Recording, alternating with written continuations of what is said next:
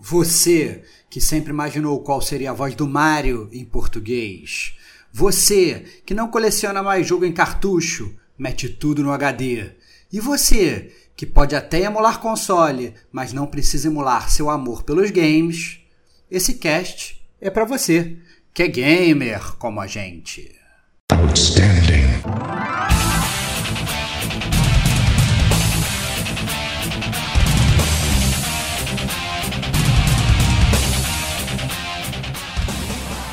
Rodrigo Estevão. A gente percebe, pelo menos eu, noob, vendo vocês falarem, que.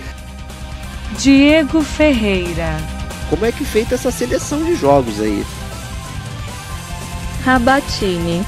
É, o meu, meu objetivo foi só fazer você chorar, cara, mais nada. Sandro. E aí a resposta é que dá, através de engenharia reversa. Rubinho. Então estão dinheiro para poder experienciar este é o gamer como a gente.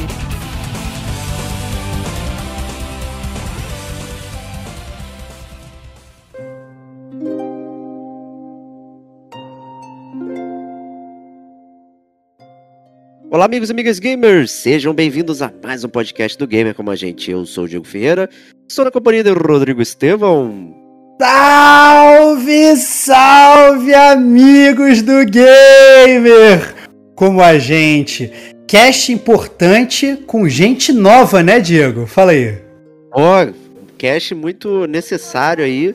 Né? Já circulou nas nossas pautas, né? já circulou nas nossas cartinhas, né? já endereçamos em algum momento, né, quando a gente falou de alguns assuntos aí como pirataria e tudo mais. Sempre o pessoal pergunta é, qual a nossa posição acerca do assunto. E aí, como não podemos opinar com base em absolutamente nada, né? Aqui, aqui é um lugar sério, né? Trouxemos aqui três especialistas neste assunto chamado emulação e preservação dos jogos aí. Nosso primeiro convidado é o Thiago Rabatini, nosso grande amigo e ouvinte aqui do Gamer Como a Gente. É, então seja bem-vindo, Tiagão. Opa, obrigado aí pelo convite, né? Sou um grande fã de vocês aí, da Gamer Como a Gente. Escuto vocês há uns dois, três anos já. E fiquei até surpresa que, que eu recebi a mensagenzinha do, do Estevox lá, me convidando aí pro, pra participar do cast aí. Valeu aí mesmo, viu? Obrigado. É isso, cara. Um, pra... um prazer, não, um prazer, assim, até, até falar um pouco. O, o, o Rabatini é um cara que aparece às vezes, assim, quando, às vezes não, né? com uma frequência regular, inclusive no Gamer Como a Gente News, através das cartinhas dele. É, ele participou é, indiretamente de um, de um cast que ele financiou pro Diego jogar. Aí, Diego. Merece um agradecimento ao vivo agora aí, cara. Então. Pô, obrigado, Diego, pelo Rhyme. Não. É, cara, foi o cast do, do Rhyme e tal, que inclusive eu, eu falando com o Thiago, ele falou, não, tem que jogar e tal. Aí eu peguei, eu joguei, porque ele tinha recomendado. Aí depois o Diego tava enrolando o Rabatini falou: não, pelo amor de Deus, cara, para de enrolar, vai jogar e tal. Financiou o, o jogo pro Diego jogar, foi muito legal. Então, Chorou, assim, Diegão? Chorei, pô. É. é. o meu, meu objetivo foi só fazer você chorar, cara, mais nada. Olha aí. Cara. Cara, eu choro, eu choro muito com várias coisas, cara. Pô, mas agradeço imensamente aí. Agradeço também você ter aparecido aí com o chamado do, do gamer como a gente aí com, com esse assunto aí. A gente já trocou muita ideia, né, no PVT, ele vive também mandando um monte de áudio ali, falando sobre as paradas. Inclusive, é, ele até compartilhou comigo ali o, o um dos itens, né, do, que a gente vai falar aqui, que foi o Dino Crisis, e um clássico esquecido que é o Galerians, né, também, em PTBR aí, bem interessante. Então, fala um pouquinho do seu trabalho aí, Tiagão, aí depois a gente apresenta os seus convidados também, né, que você foi convidado por nós e você trouxe os seus convidados aqui. É tem, tem que trazer, a, trazer meus, meus, meus compatriotas aí, da cena, né? Ah, sim, a gente, no, é, eu comecei na, na, na, no mundo do, né, de, de um hack de jogos quando era bem novo, né? Na, em 2002, mais ou menos. E eu sempre tive essa curiosidade, né? Porque eu vi os jogos em inglês, eu, caramba, como é que, como é que será que, que se estivesse em português esse jogo, né? Como é que seria um, sei lá, um Resident Evil em português, né? Era tudo inglês, né, japonês, né? Tinha é, é, com frequência esses jogos na nossa língua. Eu comecei a procurar, a investigar, entrar em sites para saber né, se, se, existia, até que encontrei os, o, site do, do nosso amigo que está participando agora aí, o Sandro, que ele tinha um site de rum hack na época. E foi de lá que eu parti, né? Comecei a aprender a, a, a como é feitas as, as alterações nas runs, né? Como é, é todo o processo de, de tradução.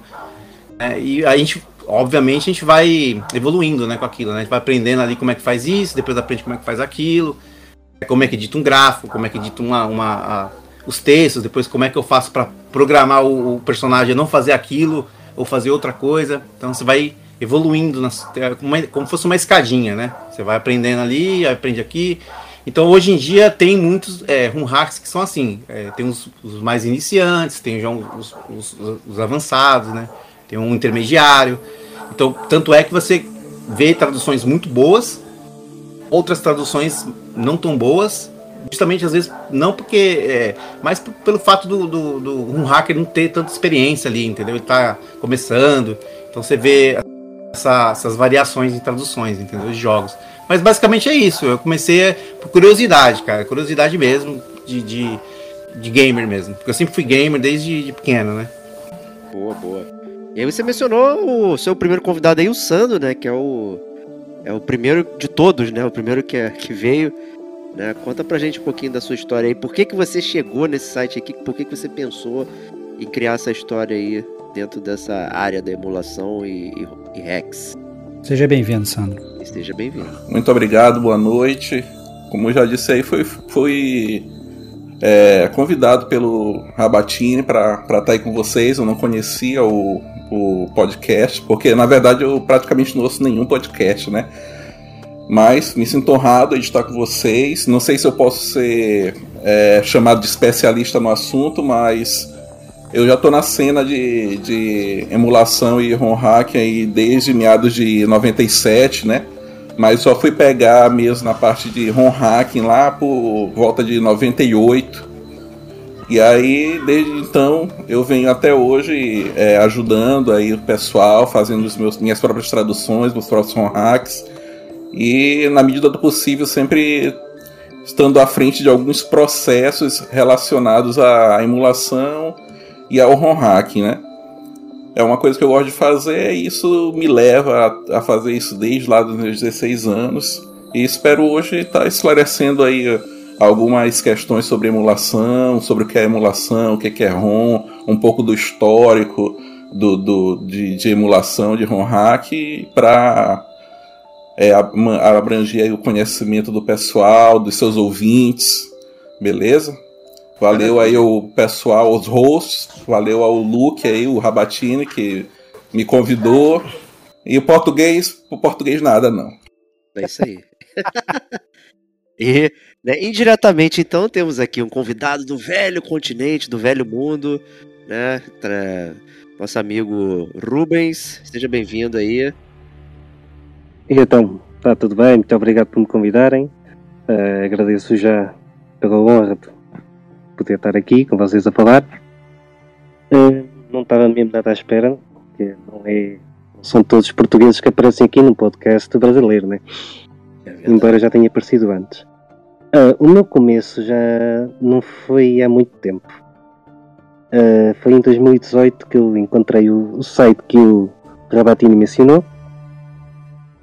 E também foi pelo mesmo gosto como ele apanhou. Como é que seria ver um jogo de infância que joguei durante tantos anos em português. Mas neste caso seria aqui deste lado. Uh, mas a minha experiência de romacking uh, em termos de programação é zero. Eu não chegaria onde estou hoje se não fossem os colegas que estão aqui neste momento e se não fossem também outros amigos que fui conhecendo ao longo do tempo. É, a minha experiência. Eu... Diga, diga.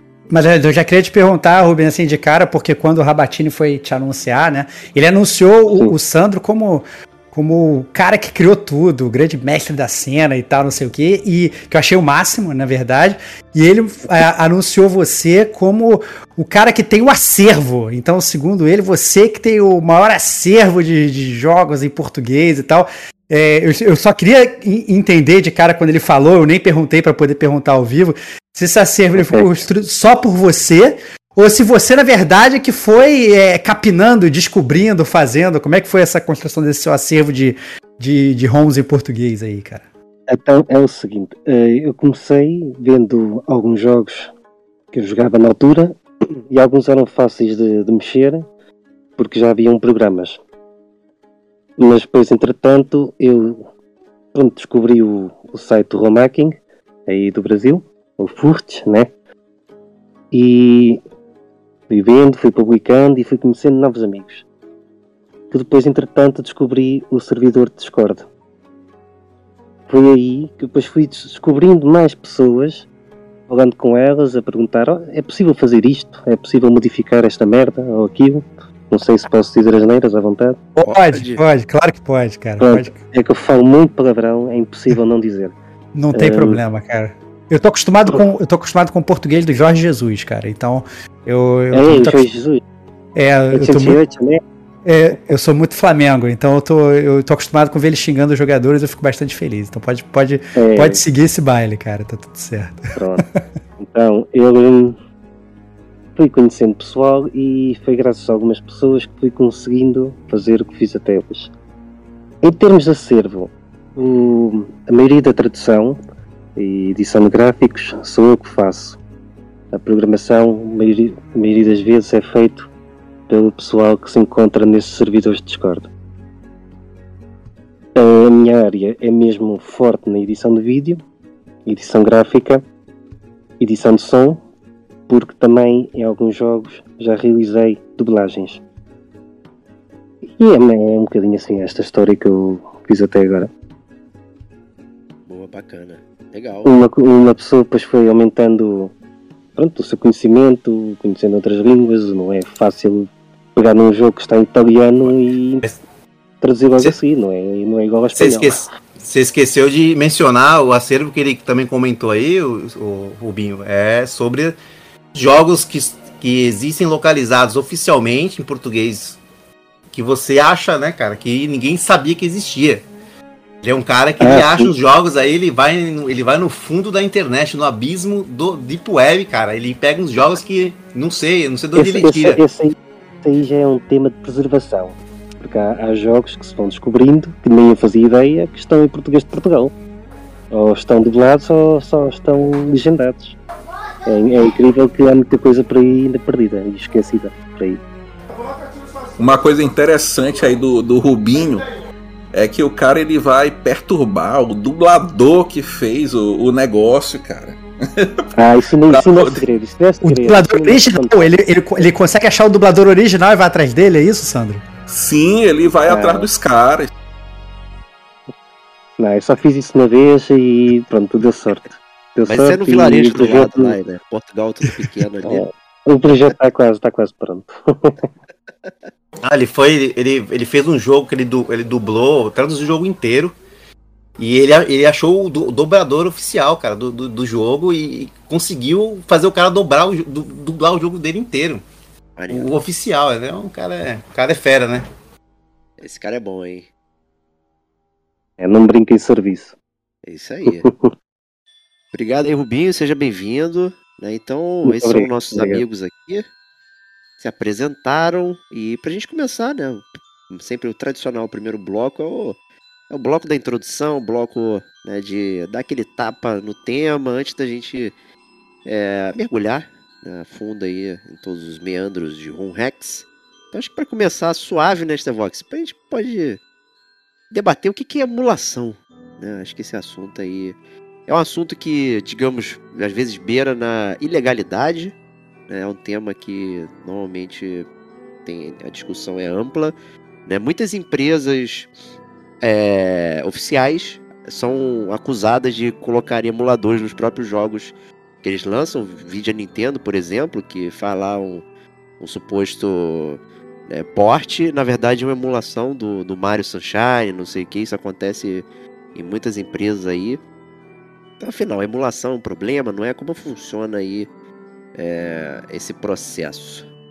É, Sandro, pode ajudar aí? Ou você não, não, quer... eu, não, já queria, eu queria só fazer uma pequena, uma, uma breve introdução antes do Sandro Expert começar a falar, Perfeito. né? É, porque eu queria falar um pouco do, do, do, do meu contexto histórico. Com, com, Ah, para de ser com- egoísta, cara. Só Não, é, é- sério. não, não, não, não, cara, é coisa rápida, é coisa rápida, porque assim, porque o, o emulador, né, ele, só pra quem, quem o vídeo do Game com a gente não entendeu nada, né, uma, é uma, uma classe de software que, que permite que um sistema operacional, ele, ele, ele simule um sistema operacional que é diferente do original, né, então, essencialmente, você tem um sistema, você vai rodar um programa e ele vai faz, né, obviamente o Sandro Expert vai explicar muito melhor que eu, né? E aí ele você vai simular esse outro sistema, ele vai executar um aplicativo destinado a esse outro sistema, que não é o sistema original, né? A primeira vez que eu vi isso, né, eu achei engraçado o Sandro ter falado lá de 97, 98, foi quando ele começou, foi exatamente a primeira vez que quando eu vi isso, eu não entendia nem para que que servia, o meu computador não rodava, eu não entendia como é que era, eu queria que ele, que ele explicasse, e aí daí esse contexto histórico eu acho legal, como é que foi o primeiro contato dele com isso, cara. Porque eu acho que assim, imagino que a, a pessoa chegando, assim, no, no- no- né, olhando a internet, fala assim, cara, como é que a pessoa descobre isso? Como é que a pessoa tem interesse nisso? É, nessa época, até os próprios videogames, né? É, é, a, a gente tinha ali o Super Nintendo, talvez o início ali do, do PlayStation e tal, não sei o que, mas no Brasil muito mais incipiente, né? É, o, a época dos videogames. Então eu queria saber um pouco do Sandro isso também. Fala aí, Sandro. Complementando a pergunta do Diego só. É, vamos lá, meu primeiro contato com, com emuladores foi justamente nessa época, né? Então eu era uma- um cara que até o momento eu tinha tido consoles, né? Consoles de é, Mega Drive, Super Nintendo, Master System. E aí um, um dia um amigo meu me mostrou, ele tinha um computador e mostrou o emulador do Game Boy, né? E ele jogava lá Pokémon direto. Eu disse, cara, eu, eu preciso ter isso aí. Que eu não, não vou comprar. Que aí eu não vou mais precisar comprar nada. Vou, vou ter só esse o PC e pronto. E assim eu fiz. Consegui um PC e lá eu co- comecei a emular. E aí foram brotando as características de, de hacker, né? Que o hacker não é o cara que tá querendo quebrar tudo na internet. O hacker é aquele cara que ele tem uma certa é, afinidade em buscar o conhecimento. E nisso que eu fui me envolvendo com emulação e fui me envolvendo mais tarde, um, um pouquinho mais tarde com tradução e com hacking, é que eu fui pesquisando e descobrindo com o tempo as coisas da emulação. Eu acho que o primeiro são tem vários pontos aí que a gente pode elencar. O primeiro ponto é que a emulação não é algo que surge para fazer você jogar. Não é, não é uma tecnologia que surge para fazer você jogar. Não vem resolver o seu problema com o jogo. Na verdade, emulação ele é uma, um campo de estudo de fato da, da TI, da, da, da programação, do desenvolvimento. E aí eu posso citar, por exemplo, é, por exemplo, impressoras. É, teve um tempo que a HP reinava absoluta. Então as pessoas, as outras empresas não conseguiam é, entrar no mercado de impressoras. E aí o que, que elas faziam? Elas pegavam firmware da HP, que já tinha toda uma base de software, de, de firmware, de impressora, de tecnologia de cartuchos, e elas, emu, e elas emulavam o firmware da HP para poder se é, tomar, tomar posse de toda a base montada da HP. Isso é emulação. É, posso citar, por exemplo, digamos um, um, um, escritor que em determinado momento ele fez um, um, um livro, escreveu um livro em um, em um sistema operacional antigo, em um computador antigo que não existe mais, e deixou quieto. E esse, esse por exemplo, esse livro, ele está em um formato totalmente estranho para os formatos de, de arquivo que a gente tem hoje. Como é que ele recupera isso? Então ele pode emular aquele sistema que ele fez, e emulando aquele, aquele sistema em que ele fez o livro, e emulando esse, esse sistema em que ele fez, em que ele escreveu o livro dele, ele pode instalar o aplicativo antigo que ele tinha, que ele escreveu o livro, e retomar aquilo ali através da emulação. É, digamos, é, uma escola que uma escola que tem um que tinha todo o seu banco de dados de alunos, as notas dos alunos, as disciplinas dos alunos colocados lá no computador bem antigo, vamos dizer um, um, um Apple II. Então o sistema da escola estava no Apple II. E aí de repente aquele eles tinham backup daquilo, mas os computadores se perderam, deram defeito e eles não conseguiram mais aquele mesmo tipo de computador. conseguiram um outro computador. E aquele outro computador é um totalmente diferente daquele Apple II que eles tinham. Como é que eles retomam essa base de dados? Vai fazer um outro programa, converter toda a base de dados? Não, eles podem emular aquele computador antigo e ter aquilo ali. Então a, a emulação ela não veio satisfazer é, é, a necessidade no, de nossa de jogar jogos antigos, de preservar. Ela, ela é antes de tudo um campo da, de fato da TI, certo? Mas claro que emular, emular é imitar. Então, a característica da emulação é que você tem um, um sistema, um dispositivo, que é conhecido como hospedeiro, tá? E esse sistema hospedeiro, ele vai imitar um sistema que a gente é, coloca como guest, né? O visitante. Você tem o host, e esse host imita o sistema visitante, o guest. Essa é a característica principal da emulação, né? E aí, um segundo ponto é dissociar o que é emulação do que é simulação. Emular não é simular, né? Só corrigindo, né, e colocando aí um pouco de conhecimento. A simulação, ela, digamos, colocar em termos didáticos. Você tem lá um, um, um jogo de tênis. Como que você faz o jogo de tênis? como que você imita a física de um jogo de tênis. Então, aquele jogo de tênis, por exemplo, a pessoa que vai criar um jogo de tênis, ela está simulando um jogo de tênis real, a física da bola, ela está simulando a força da raquetada, é, é, inclusive as regras do jogo. Isso é, isso é simular. Já a emulação, ela é imitar mesmo. Então, quando você emula, você está é, colocando um arcabouço mais genérico. Você não está fazendo aquele, aquele guest, aquele sistema é, visitante, ele apenas simular um jogo, ou física, ou mecânicas. Ele está ele tá realmente é, imitando toda a toda a, o funcionamento do sistema que vai rodar aquele jogo. E imitando esse sistema, ele pode é, pegar ali praticamente todos os jogos e aumentar a compatibilidade. Esses termos aí a gente pode resgatar um pouco da história da emulação, né? Ela surge aí com esse há muito tempo, não é uma coisa nova, é coisa de, de, de décadas atrás. É, ela surge como essa, é, não é uma coisa nova, e mas só que ela é uma coisa nova no sentido de console emulation é, emulação dos videogames, dos consoles de videogames. E não vai começar com console de videogames. É, na década de 90, o que era bom de jogar eram os arcades da década de 80, né? Então começaram a brotar na, na internet pequenos, pequenas emulações de arcade. E aí não era interessante ficar só em um jogo. E aí em 1995 aí você vai ter o Multiple Machine Arcade Emulator, né? Que é o MAMI, conhecido MAMI. E aí ele vem com a proposta de reunir esses códigos. E nesse sentido ele vai abarcar toda, toda uma, uma série de dispositivos que rodam ali naquela máquina. E aí, claro, a, as pessoas vão dizendo, por que não emular o, o, o, o NES, né? Por que não emular o Genesis? Por que não emular o Super Nintendo?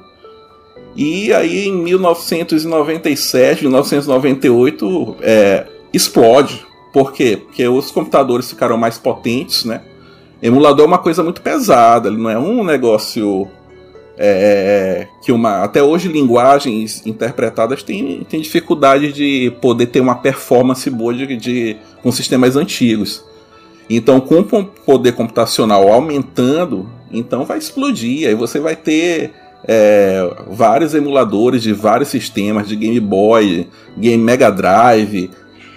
E aí com essa explosão dos emuladores, aí entra a questão do ROM hacking. Porque o emulador, para ele funcionar, você tem um sistema, as pessoas têm um PC, né, o personal computer lá, tem os sistemas hospedeiros, né, o Nintendo, tem o Mega Drive, e ele precisa de um arquivo. Esse arquivo é a ROM.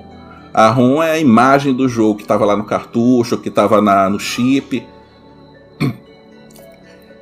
E tendo acesso a esse arquivo da ROM, você pergunta, não pode ser alterado, e aí entra o ROM hack.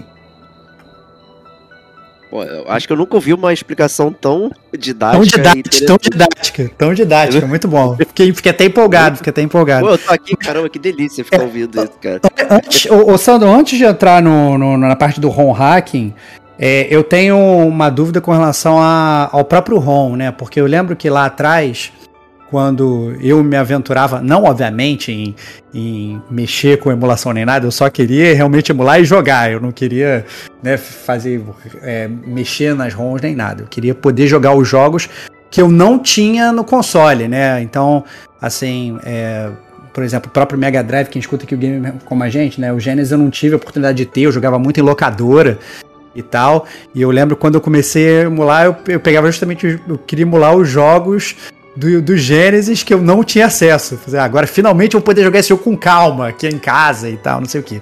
Foi muito nessa vibe. E eu lembro que o que tinha lá na época era uma regra, entre aspas, é, que falava que ah, você só pode ter, só pode usar o emulador, só pode usar aquele ROM se você tiver a fita original, porque aí isso quer dizer que você não está pirateando, né? Foi justamente nessa época também, né? No início dos anos 90, começou muita essa vibe de pirataria e as, e as, e as- as empresas grandes reclamando, falando: ah, não, olha, esses pirateiros, entre aspas, estão tirando o nosso lucro e tal, não sei o que, blá, blá, blá. Porque, bem ou mal, é- era isso, né? Quer dizer, eu baixava um, um arquivo da internet, eu podia jogar um jogo do Mega Drive que eu nunca tinha gastado, né? Um, um puto pra comprar e tal. Então. É, eu queria que você se, se pudesse abordasse um pouco também dessa história, desse contexto, dessa briga que tinha com as indústrias lá atrás, né, com as, com as grandes desenvolvedoras. É, vamos lá. O que é esse arquivo é a ROM. O que, que é a ROM? A ROM é a Random Optimized Memory, né? Uma memória de acesso otimizado. É diferente da RAM, da memória RAM que você tem aí no seu computador, que ela é a memória de acesso aleatório. Então, quando você compila lá a ROM e, e grava ela no chip, você que, que, é o, que é o chip do cartucho, você tá- já está colocando tudo ali compilado, todo, o trabalho de uma equipe e tal. É, então isso é a ROM. Ela não foi feita para ser alterada. E aí é que está a graça da nossa, da nossa, do nosso ofício. Você está alterando alguma coisa que não foi feito para ser alterado. Foi feito para permanecer naquele estado. Então, com, a, com o advento da emulação, a explosão aí depois que teve com o Mami, e surgindo emuladores de, todos os, de todas as plataformas e, e etc. Obviamente, e a, e a, e a, a, a, a, melhora do, do, do, do, do PC e a, memó e a melhora da velocidade também da internet, né? Que naquela época era o modem de 26, depois era os de 56, e aí chegou o ADSL com a banda larga lá em meados de 2000 e tal. As pessoas começaram a, a baixar esses jogos, não com o intuito de hackear, não com o intuito de. Queriam jogar coisas que eles não jogaram, queriam conhecer coisas novas, jogos que não tiveram acesso, jogos em japonês, pô, que não saíram no mercado ocidental, que ninguém teve acesso, né? Queriam experimentar, né? E, e é, não, não, não, não, havia muito mal nisso, né? Então tem essa questão aí das 24 horas. Ah, você tem. Você tem que ter o cartucho. Se você não tiver o cartucho, você vai ter 24 horas para deletar esse arquivo. É... Eu não tenho muita propriedade para falar sobre isso, mas eu que vivi aquela época ali, que o pessoal espalhava essa, essa questão aí do das 24 horas para você manter a ROM e se você não tiver o jogo original em mídia física, né? Em mídia física na, na época se dizia o cartucho, né? Uhum. Você tem que apagar o jogo. É, então o que eu posso falar é o seguinte, do que eu sei um pouco do, dos Estados Unidos é é uma lei que foi feita para americanos, né? Se houver, eu não tenho muita propriedade, mas Uhum. mas na época se, se dizia, ó, uma lei, tem uma norma aí nos Estados Unidos que o cara tem que apagar a ROM caso ele não tenha mídia física, né? Não tenha um cartucho. Então, se houve essa norma, é uma norma que valeu para os Estados Unidos, mas eh, mesmo assim eu nunca fiquei sabendo de ninguém que tenha ido, sido condenado por, por manter o marrom, porque não tem, de fato, você não tem como você ter controle disso. É. Eu lembro, eu lembro, eu lembro que na época que surgiu a DSL, surgiu um site de chamado G-Dicas. Esse G-Dicas, ele tinha praticamente todo o acervo de jogos de Super Nintendo e Mega Drive. E, e eu, no meu modem de 56K, passava horas lá baixando. "Ô, vou, eu vou jogar esse jogo hoje. E não pensa, não pensa assim que era, que era coisa fácil, pô.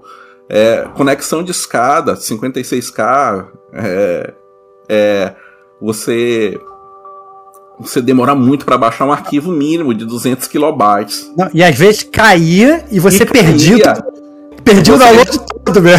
Foda pra caralho, É. né?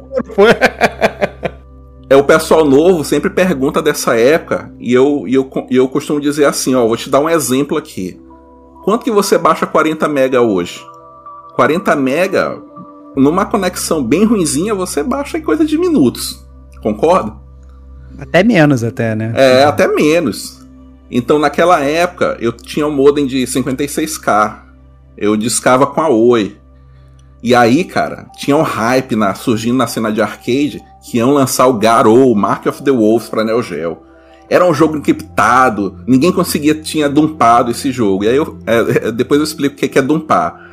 E aí, de repente, os caras desencriptaram o jogo, é, dumparam o jogo da, da placa de arcade e disponibilizaram 40 mega, mais ou menos o tamanho do jogo.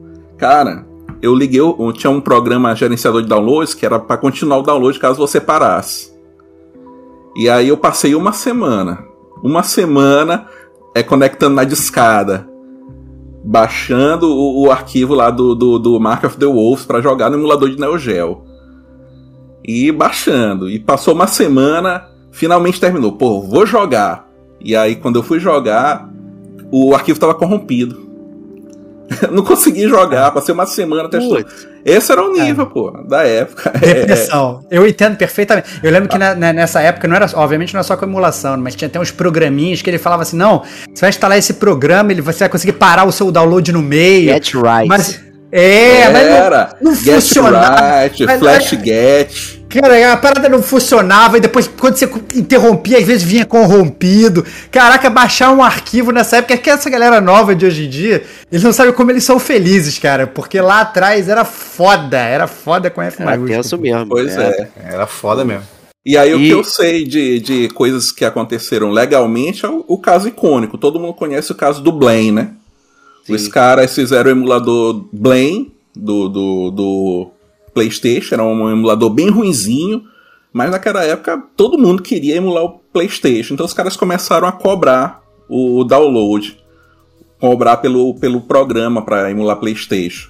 Inclusive estavam fazendo o Blaincast, que era para você ter um Dreamcast e rodar o PlayStation no, no, no Dreamcast. Eles começaram Esse a cobrar vi- por esse isso. eu vi rodar. Esse eu vi rodar no, Então- no camelódromo aqui. E essa foi a. E, essa, e esse é o caso que, que eu vi que a Sony realmente entrou pra parar com aquele negócio do Blame.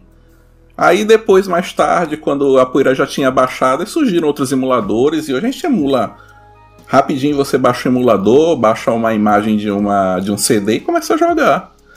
Agora, essa, é, finalizando, concluindo, essa questão de ah, você tem que ter uma ROM 24 horas, isso é uma coisa que se, se existir no papel, existe nos Estados Unidos, existe uma dificuldade de fiscalizar isso aí, mas no Brasil, no Brasil não, não existe isso não. Você baixa, joga e se diverte. É isso aí. E, em Portugal, Rubinho, como é que era essa cena aí toda é, nesses primórdios? Você consegue contar pra gente? Acho que não. Olha, dormiu. eu, cons eu consigo contar é, a minha experiência quando eu tive a, quando eu emulei a primeira vez. O- a primeira plataforma que eu emulei foi o, o Mega Drive, que aqui foi o, o Genesis, né? Ah, e aquilo, a minha primeira vez foi, não sabia nada do que é que era um emulador, o que é que eram ROMs, o que é que era merda que seja. Só sei que o meu tio, quando eu passava férias em casa do- dos meus avós, minha avó, só sei que meu tio costumava-me fazer cópias algumas coisas que eu tinha, ou era mangás, ou era jogos, demos, tudo e mais alguma coisa. Até uma vez eu meti lá Mega Drive 400 e não sei quantos jogos. E eu experimentei, eu não fazia ideia que aquilo era praticamente um jogo de consola. Eu é que mais tarde comecei a descobrir, na altura já, já tinha essa internet, acho que tinha cerca de 13, 14 anos na altura. Nasci em 96, portanto podem fazer um bocadinho as contas. Eu comparado com o Ravatini e com o Sandro, eu sou menino. eu sou menino. Portanto, eles é que tiveram mais, mais experiências que podem contar. Comecei a pesquisar eh, para poder jogar um jogo de PlayStation 1 no PC, para ver se, se era possível. E depois descobri o emulador de PlayStation 1 que é o PSX Fino. Que é, acho que foi dos primeiros, não sei se o Rabatini consegue confirmar isso, mas não deve ter sido dos primeiros. Que havia outros ainda mais atrás.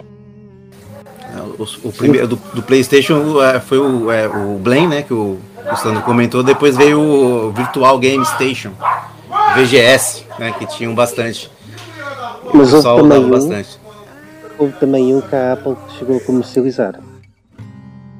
Que eu já não estou a ver qual era o nome. Mas a Apple chegou a comercializar também, mas isso já não era do meu tempo. Aquilo foi uma experiência e tanto que eu comecei a pesquisar por mais. Foi Game Boy, foi Nintendo DS, eu não sei mais o quê, tudo, e eu, tipo, que é isto? Eu que passava o tempo na escola a ver os outros moços a jogar, todos ali, eu, deixa-me jogar um bocadinho, posso jogar um bocadinho? Não me deixavam, e eu ter acesso a tudo no meu computador, aquilo era incrível. Ah, em termos dessas regras de 24 horas ou não sei o quê, é o seguinte, só sei as regras do, da, dos Estados Unidos da América, porque é o seguinte, lá tu não podes ter uma cópia sacada da internet, baixada da internet. Tu o que podes fazer é fazer o teu próprio dump. Dump, neste caso, é pegares na tua cópia do jogo, teres um, neste caso, um software, quando é cartucho tinhas um, um dispositivo e tinha que ser, tinhas, tinham que ser vocês a fazer o dump e aí já é legal terem essa backup é como se costumavam dizer, uma cópia de segurança. Aí sim poderiam manter os jogos em formato digital, os ROMs. Em Portugal, é, na questão do, da pirataria e dessa questão toda, não chegou a ser muita.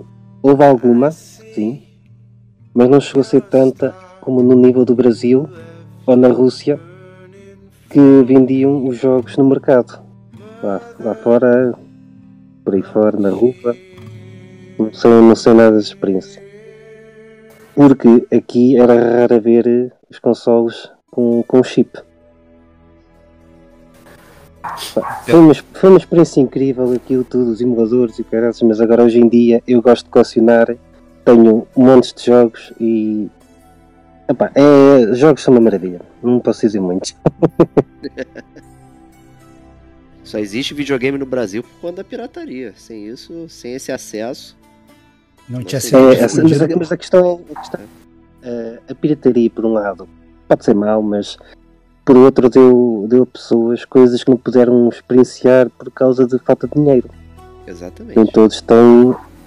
Nem, nem todos têm o pilim, como costumam dizer, então eles têm o dinheiro para poder experienciar e só dessa forma é que eles podiam ter Naquela experiências com os amigos e partilhar Naquela época nem era, nem era também só o dinheiro, né? Era também a dificuldade, né? De você ter um é. jogo ali na sua mão, né? Eu, eu lembro fechado. que. Eu lembro que. Eu lembro que você tinha que encomendar. É, mas era, era locadora, né? Você alugava os jogos na locadora se você quisesse comprar o jogo mesmo, você tinha que encomendar.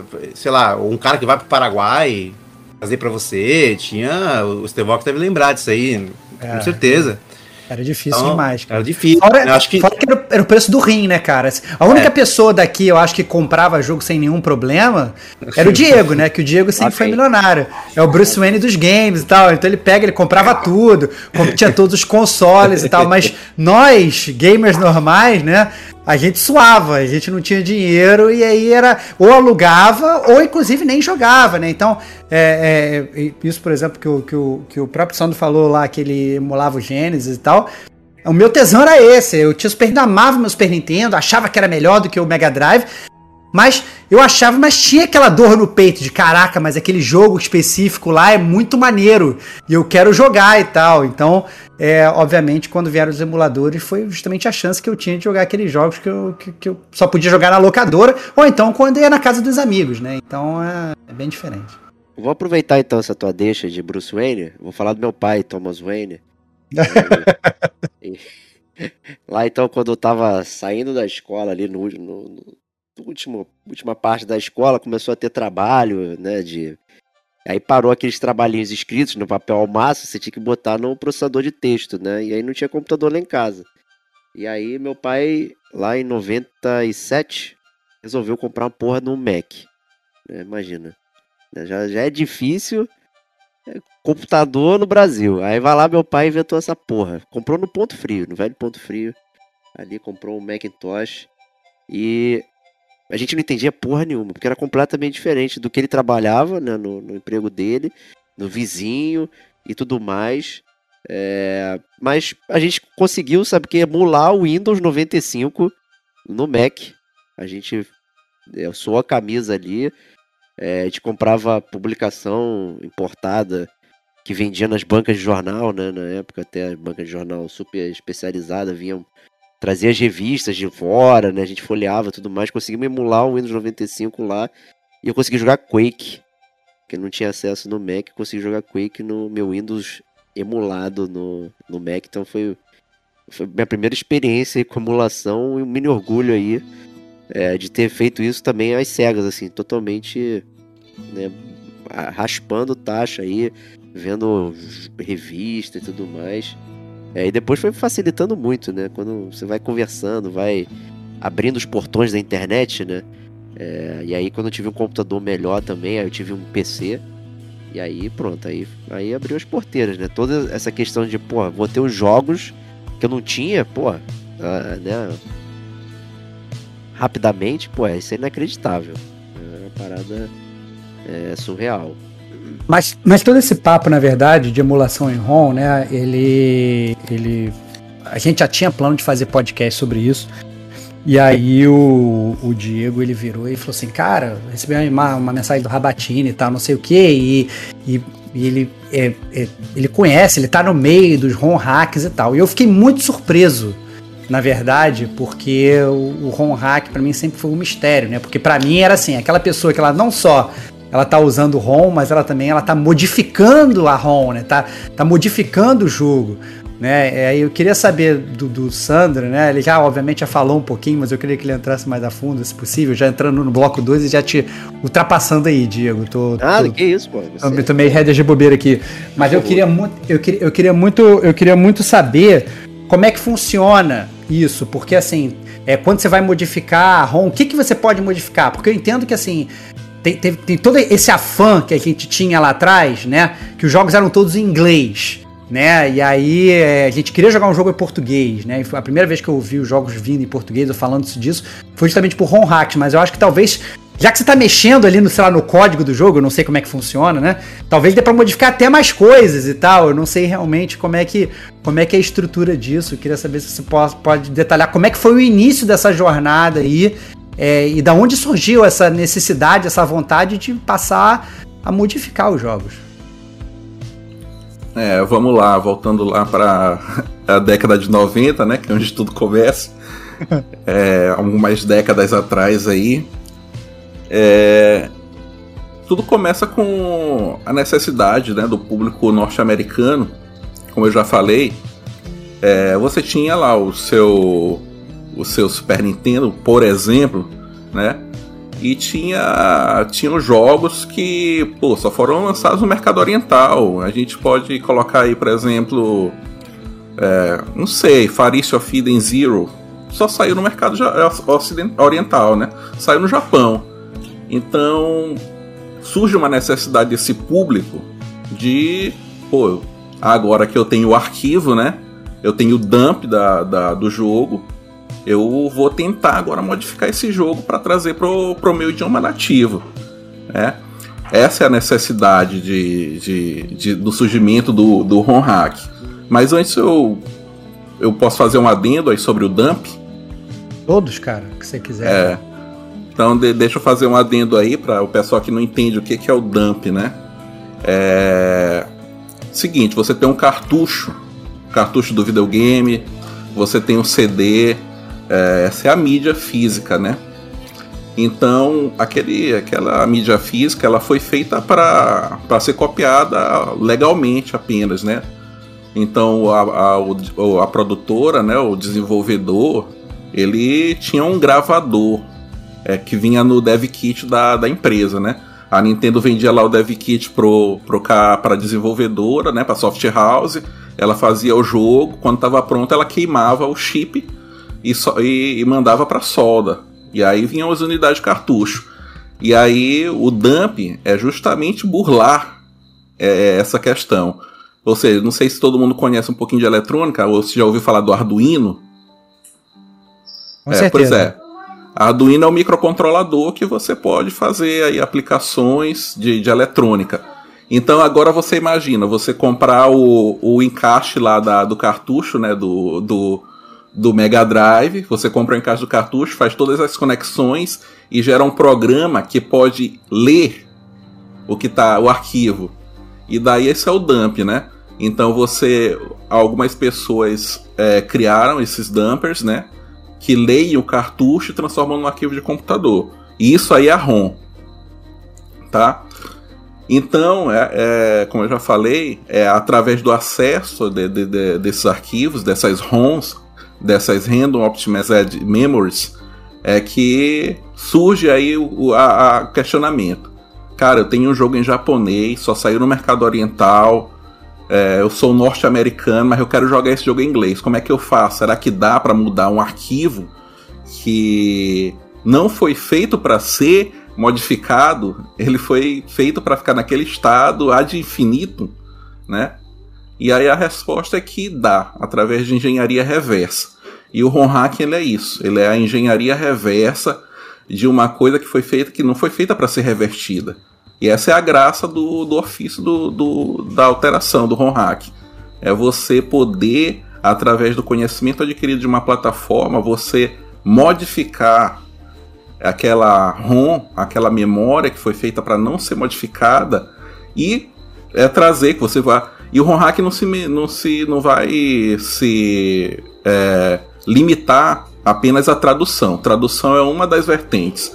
Tem gente que se dedica a fazer, a só corrigir bugs de jogos. É, naquele tempo se o jogo tinha um bug, era queimado do cartucho, acabou, não tinha negócio de atualização de jogo não. Era já daquele jeito, né? já era. Então tem gente que se dedica a isso. Pô, tem um bug no Final Fantasy chato. Então o cara vai lá, estuda a estrutura do código, estuda a plataforma e vai lá e corrige. É, no NES, por exemplo, tinha uma paleta de cores limitada. Então os caras vão lá e, pô, essas cores ficaram feias, eu vou alterar as cores, vou colocar uma cor, uma cor mais viva aqui, e aí o jogo de repente fica mais bonito. É, é, cara, essa música tem uma versão que os caras, que uma banda fez, que ficou bacana. Eu vou tirar essa música essa versão da música, colocar uma versão da música bem melhor no jogo. Então, o ROM hack não tem limite, o limite é o seu conhecimento técnico. Por isso que o hack, a corrida do hack é, é conhecer, é saber, né? Então, é, você não tem limite, você altera a música, você altera a cor, você é, tem um cara na cena antigamente que eu não sei se vocês já ouviram falar de do Checo, né? É, Checo no Castelo de Sarney, Skate Master Checo, tem esses jogos aí na Steam. Então, esse cara é o Macby. Então, é, o Checo ele surge na cena de ROM hacking. Hoje ele tem os jogos oficiais, que é o Checo no Castelo de, do Lúcio, na Steam. Tem o Skate Master Checo. Mas antes de ter esses jogos, mesmo de fato feitos né, em engines novas, aí, que é o Construct que ele usa, Antes ele fazia os jogos do Checo alterando os jogos do NES.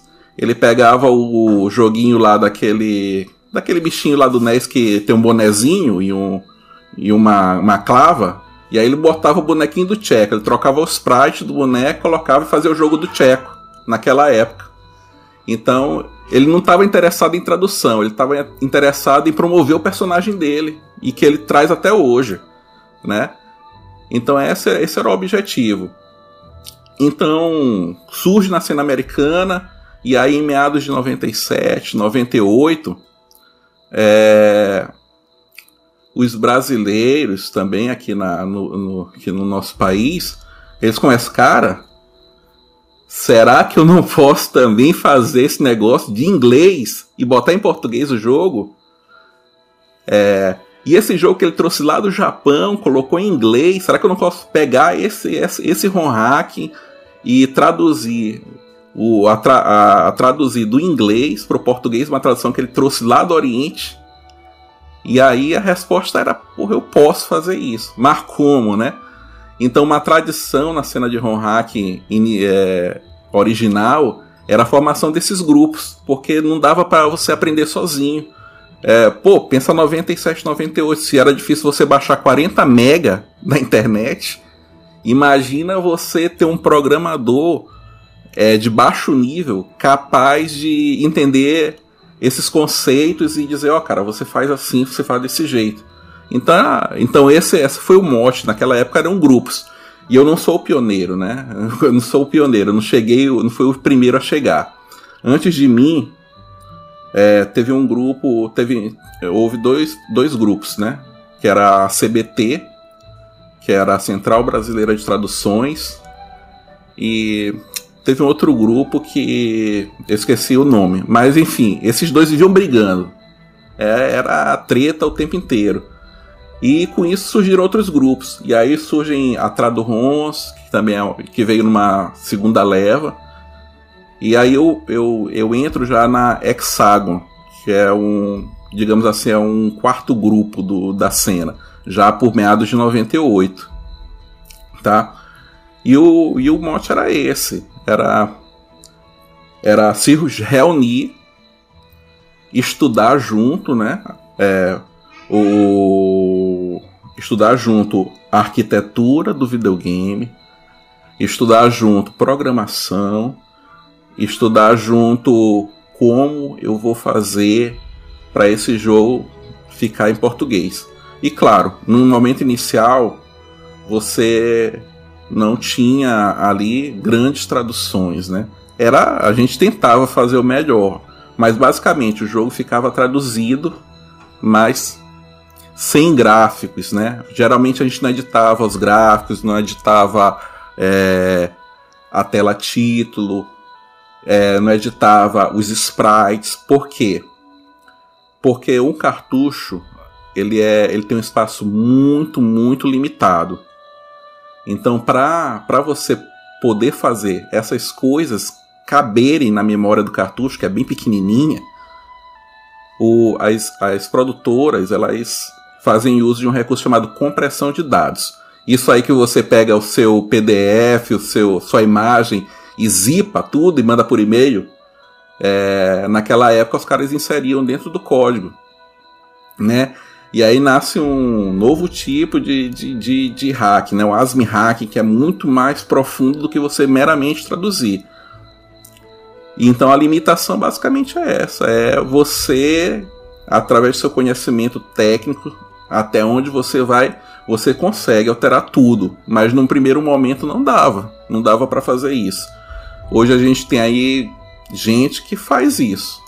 Eu já tenho meio que preguiça, mas tem um cara na cena aí, Denis, que ele conhece a Assembly, né? Que é a linguagem da, da arquitetura. Ele conhece bastante, ele ajuda o pessoal. Então hoje a gente tem hoje a gente tem condições de fazer traduções muito completas, tanto de é, imagem de CD, que, que é a mesma coisa de, uma, de um dump de ROM. A questão é que é outra tecnologia, é outra forma de dumpar o, o, o, o sistema de arquivos. Não tem limite para essa alteração. Você pode pegar um jogo de Super Nintendo e transformar ele de tal forma que fique um novo jogo com novas mecânicas, com novos novas, novos gráficos, novas músicas, não tem limite. É tanto que tem uma É tanto que tem esses jogos clássicos, muito clássicos, por exemplo, Sonic, por exemplo, Super Mario, tem comunidades inteiras que se dedicam só a fazer hacks desses jogos.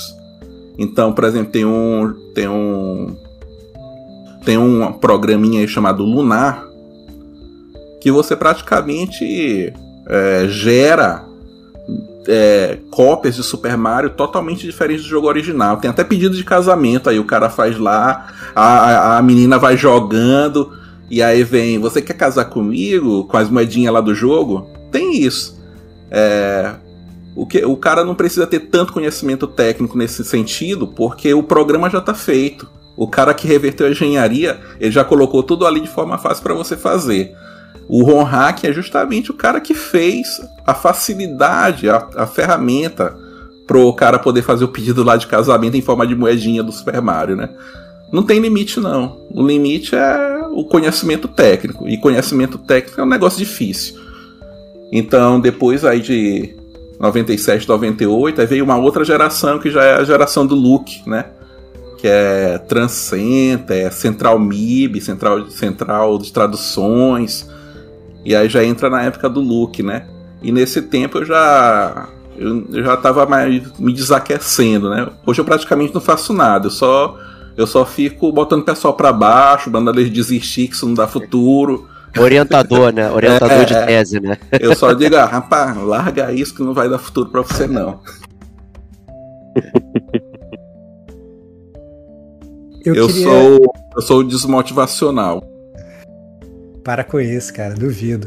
É, eu queria saber do Rabatini, cara, já que você já deu essa bela introdução para para digamos a nova geração, que foi a geração dele que veio um pouco depois da sua. É, eu queria saber como é que foi aí, Rabatini, essa sua entrada aí, como é que você vê realmente toda essa a, essa questão do, do, dos home hacks no geral, né? E, e, o que, que vocês fazem e é, também mais a fundo. É, na verdade, é, a nova velha geração, né? Porque já nova, depois da... já, já, foi ultrapassada já, né? Já, já, hoje em dia já tem outra geração que, que já, já teve outra geração e já tá me perdi em qual geração que tá hoje, né? Na verdade, né?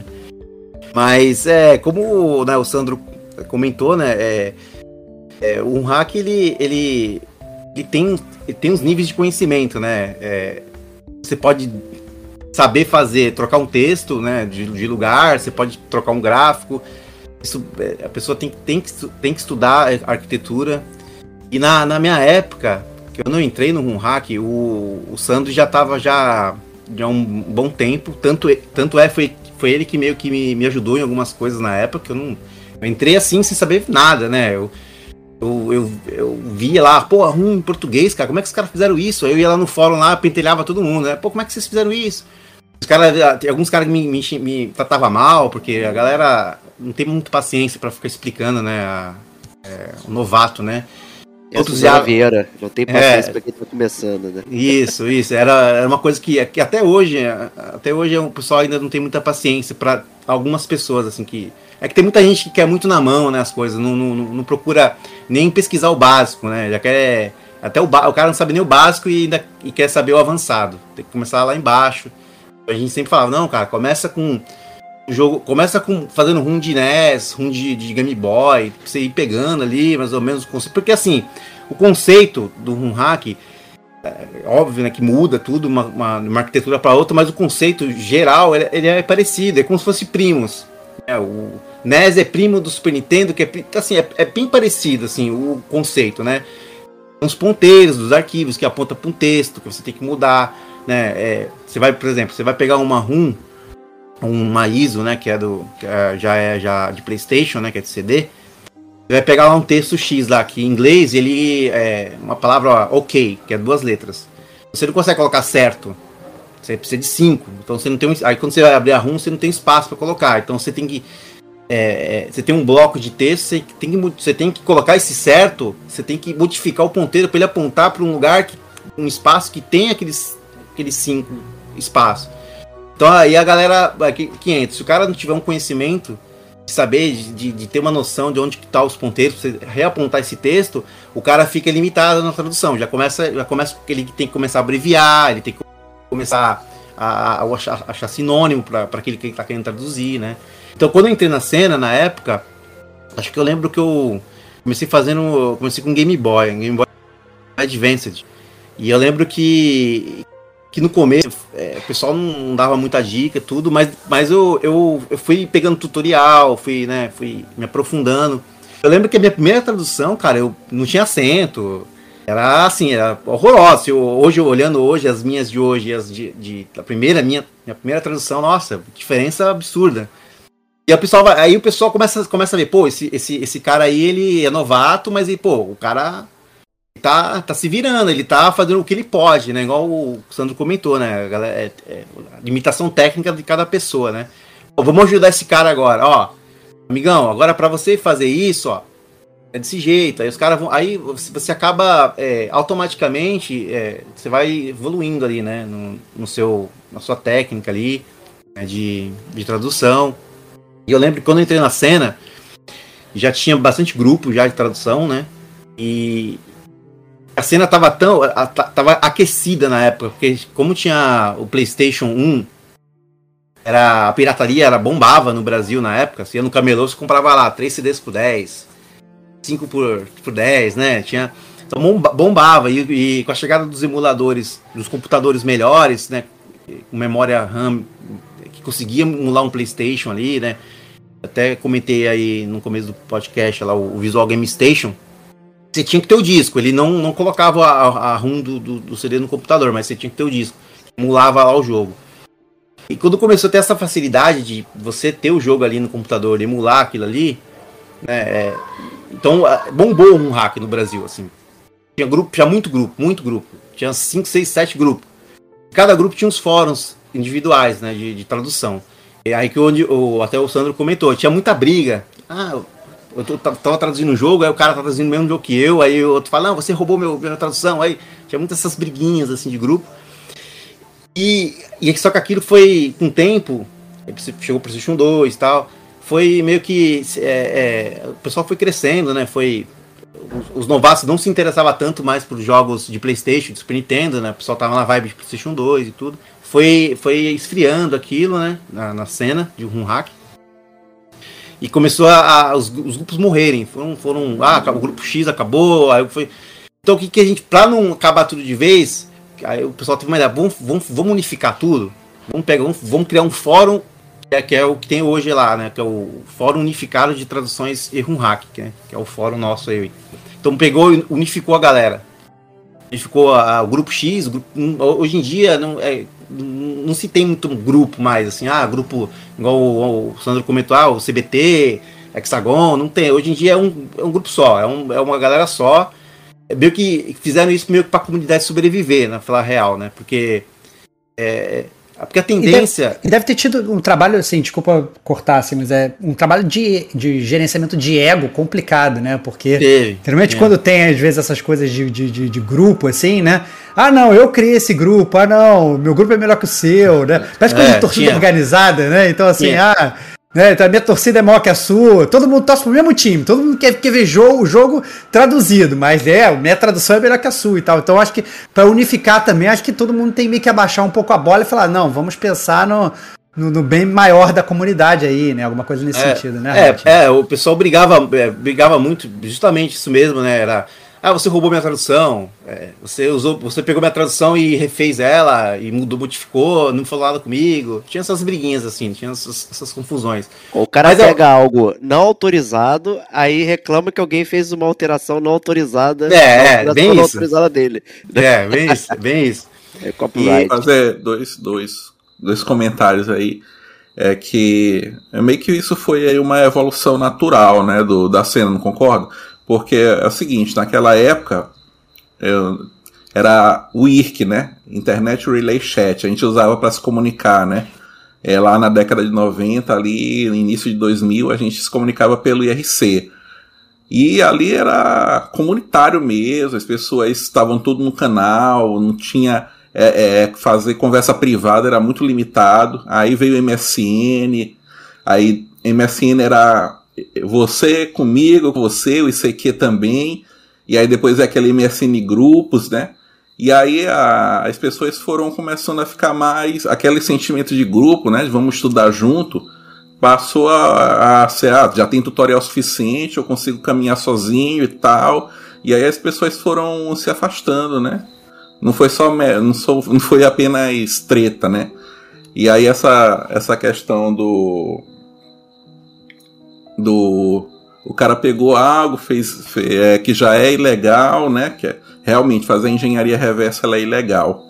E é por isso que a, que a, que a cena, né? Ela tem umas regrinhas, mas eu, essas regrinhas eu vou deixar para comentar mais tarde, né?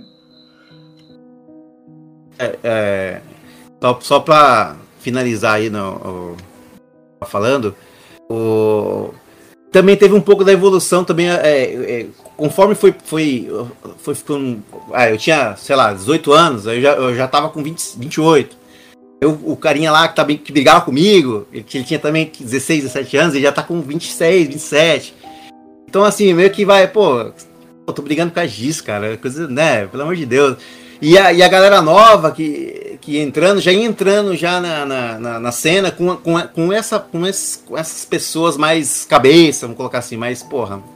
É, é igual aquilo que você falou, né, Stevox? É, é, a gente tá aqui pra, pra ver a tradução, né? Pô, custa, vamos juntar força aí, né, cara?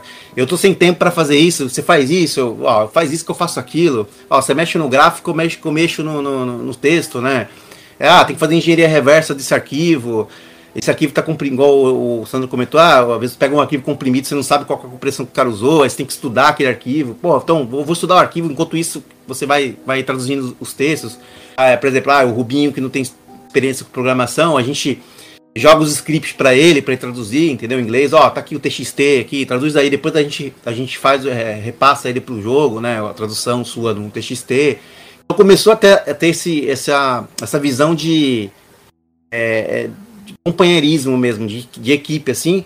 Tanto também porque, pelo fato também, pô, cara, se eu não fazer isso, vai, vai, vai morrer a cena, entendeu? Vai, vai, vai acabar. Vai acabar. É, né, aquilo vai acabar separando de um jeito que não vai, vai ficar só um gato, meio gato pingado ali pra lá e pra cá. Então vamos, vamos juntar essa galera e vamos fazer o fórum unificado. Aí surgiu o fórum unificado e, e até hoje aí, né? na época, quando surgiu o fórum unificado, era vários fóruns, né? Ainda. O fórum unificado com vários fóruns. Aí é, tinha os tops de cada grupo, né? Na época. É, hoje em dia não, hoje em dia é o fórum unificado num X grupo. Não. É, é, todo mundo ali é, é ali e quando dá para ajudar a gente ajuda, quando não dá não ajuda. Ficou assim, então assim, meu meu é, minha experiência com o hack começou, começou assim, começou tomando paulada da, da galera, né? E depois eu fui aprendendo assim com tutorial, com, com a galera mesmo que da, da cena, né? Que foi, foi, ensinando, foi mostrando os caminhos. E obviamente se, se, se você está interessado, se você tem um interesse ali, né? Do, de, de fazer o hack, você, você hoje em dia você tem é, muito tutorial, muito, é muito a facilidade hoje. É, do que em 98, na época do, do Sandro aí, é muito mais fácil hoje em dia, né? Você, você hoje em dia você tem é, é GitHub, né? Que é o, onde o pessoal coloca todo é, é, o acervo dele ali. Às vezes o cara faz um programa de um jogo, ele coloca lá como é que ele fez aquilo, para você pegar o código-fonte do, do, programa dele, pra você estudar. Então você acaba é, é, tendo mais facilidades, né? Hoje em dia, né? Isso ajudou bastante também na questão de, dos jogos hoje em dia, as localizações de, de traduções de um hack de hoje, elas serem mais é, é, melhores, né? mais bem estruturadas que antigamente também. Né? Não, não só o conhecimento técnico da, da, do, da própria pessoa. A própria pessoa consegue é, buscar na internet já um negócio meio mastigado daquele jogo que ele quer traduzir, entendeu? Cara, é e, aí, e agora minha, minha, minha próxima dúvida é pro, pro meu amigo Rubens, cara. É, eu entendi a, a, a o, o, Sandro, eu entendi o Rabatini, mas como que o meu amigo português entrou nessa, cara? E, e, e como é que foi a comunidade portuguesa interagindo com a comunidade brasileira, em teoria? Era uma comunidade só? Porque, né, imagino que não, que né, em Portugal era diferente, mas não sei, como é que rolou essa, essa união aí é, de, de, Portugal com o Brasil. E como é que foi isso? Até porque as próprias traduções são diferentes, né? O português de Portugal, né? O português original é diferente do português do Brasil, né? E, e aí, como é que funcionava essa jogada? Então, opa, é um bocadinho uma história longa. Eu já tinha há algum tempo atrás aquela noção de querer traduzir um jogo porque Reis, esta merda está em inglês, quer esta merda em português. é perfeito. Ah. Todos nós, todos é. nós, todos nós. É, então, é exatamente sempre esse mesmo sentimento. Uma pessoa quer traduzir aqui em português, mas lá está. Eu traduzi o meu primeiro jogo e eu fui pesquisar na, na net e eu não encontrava nenhuma comunidade portuguesa de traduções. Portuguesa mesmo em Portugal. Eu fiquei algum tempo, isto em 2018, foi quando eu entrei na cena mesmo. Já, já não foi há muito tempo. foi por aí, 2017, 2018. E encontrei então o site do, do fórum.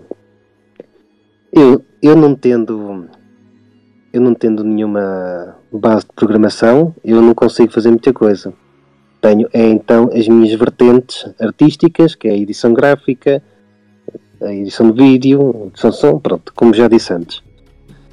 Então, aquilo que eu fazia era, com os programas já existentes que nós tínhamos, neste caso eu tinha, tentava ver nos jogos, os jogos que eu conseguia mexer, que tinha jogado na altura, na minha infância.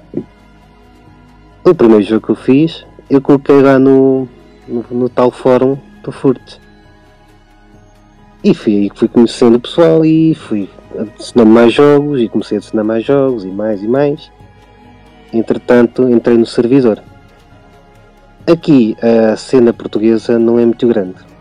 Não sei como já devem saber, aqui em termos de inglês nós safamos-nos bem.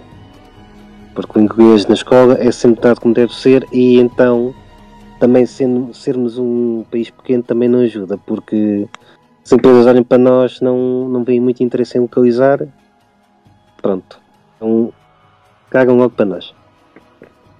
Cena e... portuguesa de uma pessoa só, Estevão, não é uma pessoa é, só. É. Eu tô sentindo, eu tô sentindo, Portugal inteiro tá representado pelo Rubinho, cara. É, isso aí. É, é ele, é ele. É. O, todo o cenário Ron Hack de Lusitano tá é, é uma pessoa só, cara. Impressionante, cara. Praticamente, quase.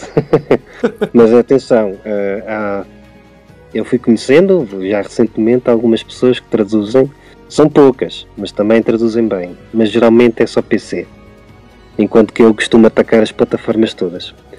Excepto o que vai antes da, da PlayStation, porque NES, NES não é para mim, nunca tive infância nisso. Eu, eu, um, eu, eu, eu já tenho. Eu, nossa, eu tenho tanta pergunta, cara, é porque assim. É, eu, quando eu paro para pensar nos anos 90, é, eu penso muito realmente nessa emulação do Super Nintendo e do, e, e, e, do Mega Drive, que era o que eu mais vivi, né? E aí depois eu lembro que começou a realmente surgir é, emulação de PlayStation e tal, só que o meu computador não rodava, né? Eu tinha umas carroças na época, nunca tive dinheiro para ter um PC muito bom lá atrás e, e aí eu nunca acabei que nunca emulei. Inclusive depois quando começou a ter emulação até de Nintendo 64, né, que todo mundo falava, não, ó, 64 bits e tal, eu falava, Cara, que loucura, a galera emulando o N64. Eu queria saber como é que funciona hoje, assim, com esses jogos de hoje. Né? A emulação, ela tá chegando até os dias de hoje, ou vocês ainda estão trabalhando nos jogos antigos, né? Que obviamente não tem. É, é, é, é, realmente não tinha tradução, ou tinham melhorias que vocês poderiam fazer, porque eu imagino assim, se lá atrás você precisava de uma puta máquina para emular um Super Nintendo, Mega Drive e tal. Sei lá, para você emular um console, não tô nem falando desses consoles de hoje, assim, um PlayStation 5 ou, ou um Xbox Series. Se você quiser emular um PS3, por exemplo, ou, ou até um, um PS2, existe isso? As pessoas fazem isso desses jogos mais recentes também? Ou não? A galera continua trabalhando com aquelas com esses jogos mais antigos lá de trás da nossa infância? Tem, tem hoje, hoje em dia os emuladores é, inclusive de PlayStation 3, ele tá, tá, bem robusto, né? Se, se você tiver uma máquina ah, boa, ele, ele roda bem. Ele... você, você pode dizer de, de maneira sucinta que sim, hoje em dia ainda se faz a emulação e vai-se continuar a fazer. Emulação é sim. É o mais mas... possível, porque vai-se continuar sempre a fazer. Ah, mas a, a, tradu... mas eu acho que no geral, acho que, ele, acho que o Stevox perguntou no geral do rum hack, né? Da, da, da galera daqui da, da cena. Parte da. Continua. Hoje em dia, hoje em dia é, os, ah, os emuladores tem um emulador de Switch aí que roda excelente, né? O, se o cara tiver uma máquina boa, ele consegue jogar praticamente todos os jogos do Switch com 60 FPS aí, tranquilo. O que acontece é, é que assim, o, é, a, a parte do run hack sempre vai existir em qualquer jogo. É, sempre vai ter. Run hack no geral, o Sandro comentou, que é o cara querer modificar o boneco, fazer um mod, o cara querer, sei lá, colocar o boneco em outro lugar, trocar o personagem.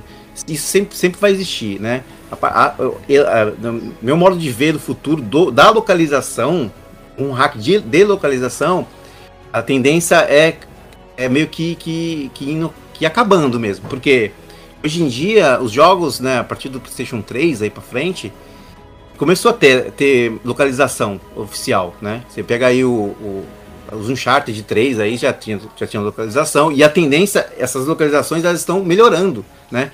Porque no começo aí do Uncharted 3 era horrorosa, as dublagens eram horrorosas. né? Hoje em dia as dublagens estão excelentes. Você pega o The Last of Us aí do PlayStation 4, você pega. Então, o, o jogo indie, né, cara?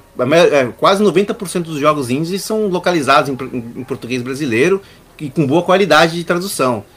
Então, assim, é- é, a tendência, tirando a Nintendo, né, cara? Que a Nintendo, pelo amor de Deus, ela tá guiando pro público brasileiro, cara. Ela não tá cagando pro português brasileiro, pra Portugal. Tanto é que a, que a Nintendo. Mas ela vai hoje- fazendo, ela vai fazendo também. De vez em quando ela Pouco. lança. pouco, muito Pouco. pouco. Pouquíssimo. E assim, então assim, a tendência é, é, que, é que realmente, cara, fique um pouco lá atrás mesmo, entendeu? É, um hack de, de localização de jogos, né? Fica lá pro PlayStation 3 ali, PlayStation 2. Talvez um jogo mais assim, é, meio lado B, assim, do PlayStation 4, que, que, que não tenha saído, não tenha saído localização, talvez a, galera ainda se interesse em fazer, mas a tendência é ter essa, essa, esse declínio aí mais pra frente, entendeu? Sei lá, daqui a duas, três gerações pra frente. Porque não tem o que fazer, né? É, já, tem, já tá localizado, pô. Você vai fazer o que ali? Você vai localizar o que que já tá localizado, entendeu? Vai fazer o que? Você vai mudar uma letra porque você não gostou, porque o cara. tá- Então, assim, a galera vai, vai perdendo o desinteresse mesmo, né? Tirando a Nintendo, que a galera traduz Pokémon, né? O que tem. É, então ainda. A cena de um hack de localização. A, a É. localização de um hack de, de, de- de jogos mais novos está mais, tá mais focado mesmo na, na Switch mesmo ali. Não tá muito, muito pra essa, pra essa área de Playstation mais não, entendeu? Porque, justamente porque a- tudo tá sendo localizado hoje em dia, né? É, meio que o jogo mudou um pouco, né? Antes, é, as localizações dos jogos, é, que os, os desenvolvedores enxergavam tipo português, né? Português. Vamos colocar em português? Aí pegava lá português de Portugal e colocava o jogo. Tanto é que se você pegar os jogos de PlayStation 3 do- nos- dos inícios das localizações, era tudo em português de Portugal. Não tinha português brasileiro. Você pegava um Uncharted de. Os Uncharted de 2 aí. É. era PTPT, o Uncharted de 1 era PTPT, o Heavy Rain era PTPT. Nossa, o PTPT do Heavy Rain era maravilhoso, cara. Era maravilhoso. Eu jogava, eu jogava feliz, cara. É, É. porcaria da asma, odeio quando chove. Eu, ad- eu, É, Os miúdos, né? Os miúdos. é, eu adorava. E, eu- e assim, eu, e eu- aí que eu, depois que o mercado percebeu, porra, é, vai, vamos localizar em português. Pô, qual, qual é o mercado aí que, de- que fala português aí que, que traz mais é, dinheiro, vamos colocar assim, né? Ah, o, o mercado América Latina, Brasil. Então, é, meio que Portugal perdeu um pouco ali a, a- Hoje em dia sai muito mais jogo localizado em português brasileiro do que em português de Portugal, né? Tanto é que os portugueses, é, o Rubinho aí tá aí pra, pra, pra, pra afirmar, né? É mais jogos é, é, de first party mesmo que sai PTPT, né? Jogos da Sony. Ou mesmo. só Sony mesmo. Só Sony. É, Sony, eu já perdeu o mercado. Então o Brasil, ele tá, ele tá no patamar de localização já e agora entrou nessa patamar de dublagem também, cara. Tipo, hoje em dia, você pode ver, você pega um Uncharted 3, é um horrível a dublagem. É um, pegou um cara lá, pegou um carioca lá da, da- É, da- que isso, rapaz. do vizinho do Que isso? Esteva, do, vizinho do Estevox. Aí, ô, chega aí, vem dublar aqui o Nathan, tá ligado? Pegou o cara lá, o cara, o cara Que isso, cara. Respeito os do- cariocas, cara. O S do cara, o S do cara era, era um X, assim, ô, escuta aí. O cara falava. E hoje em dia, assim, já- hoje em dia os, os dubladores que eles pegam, eles são dubladores, é, são daquela, do, da, da empresa do Wendel, por exemplo. Você pega o Mortal Kombat lá, é a empresa do Wendel que fez, o Wendel Bezerra.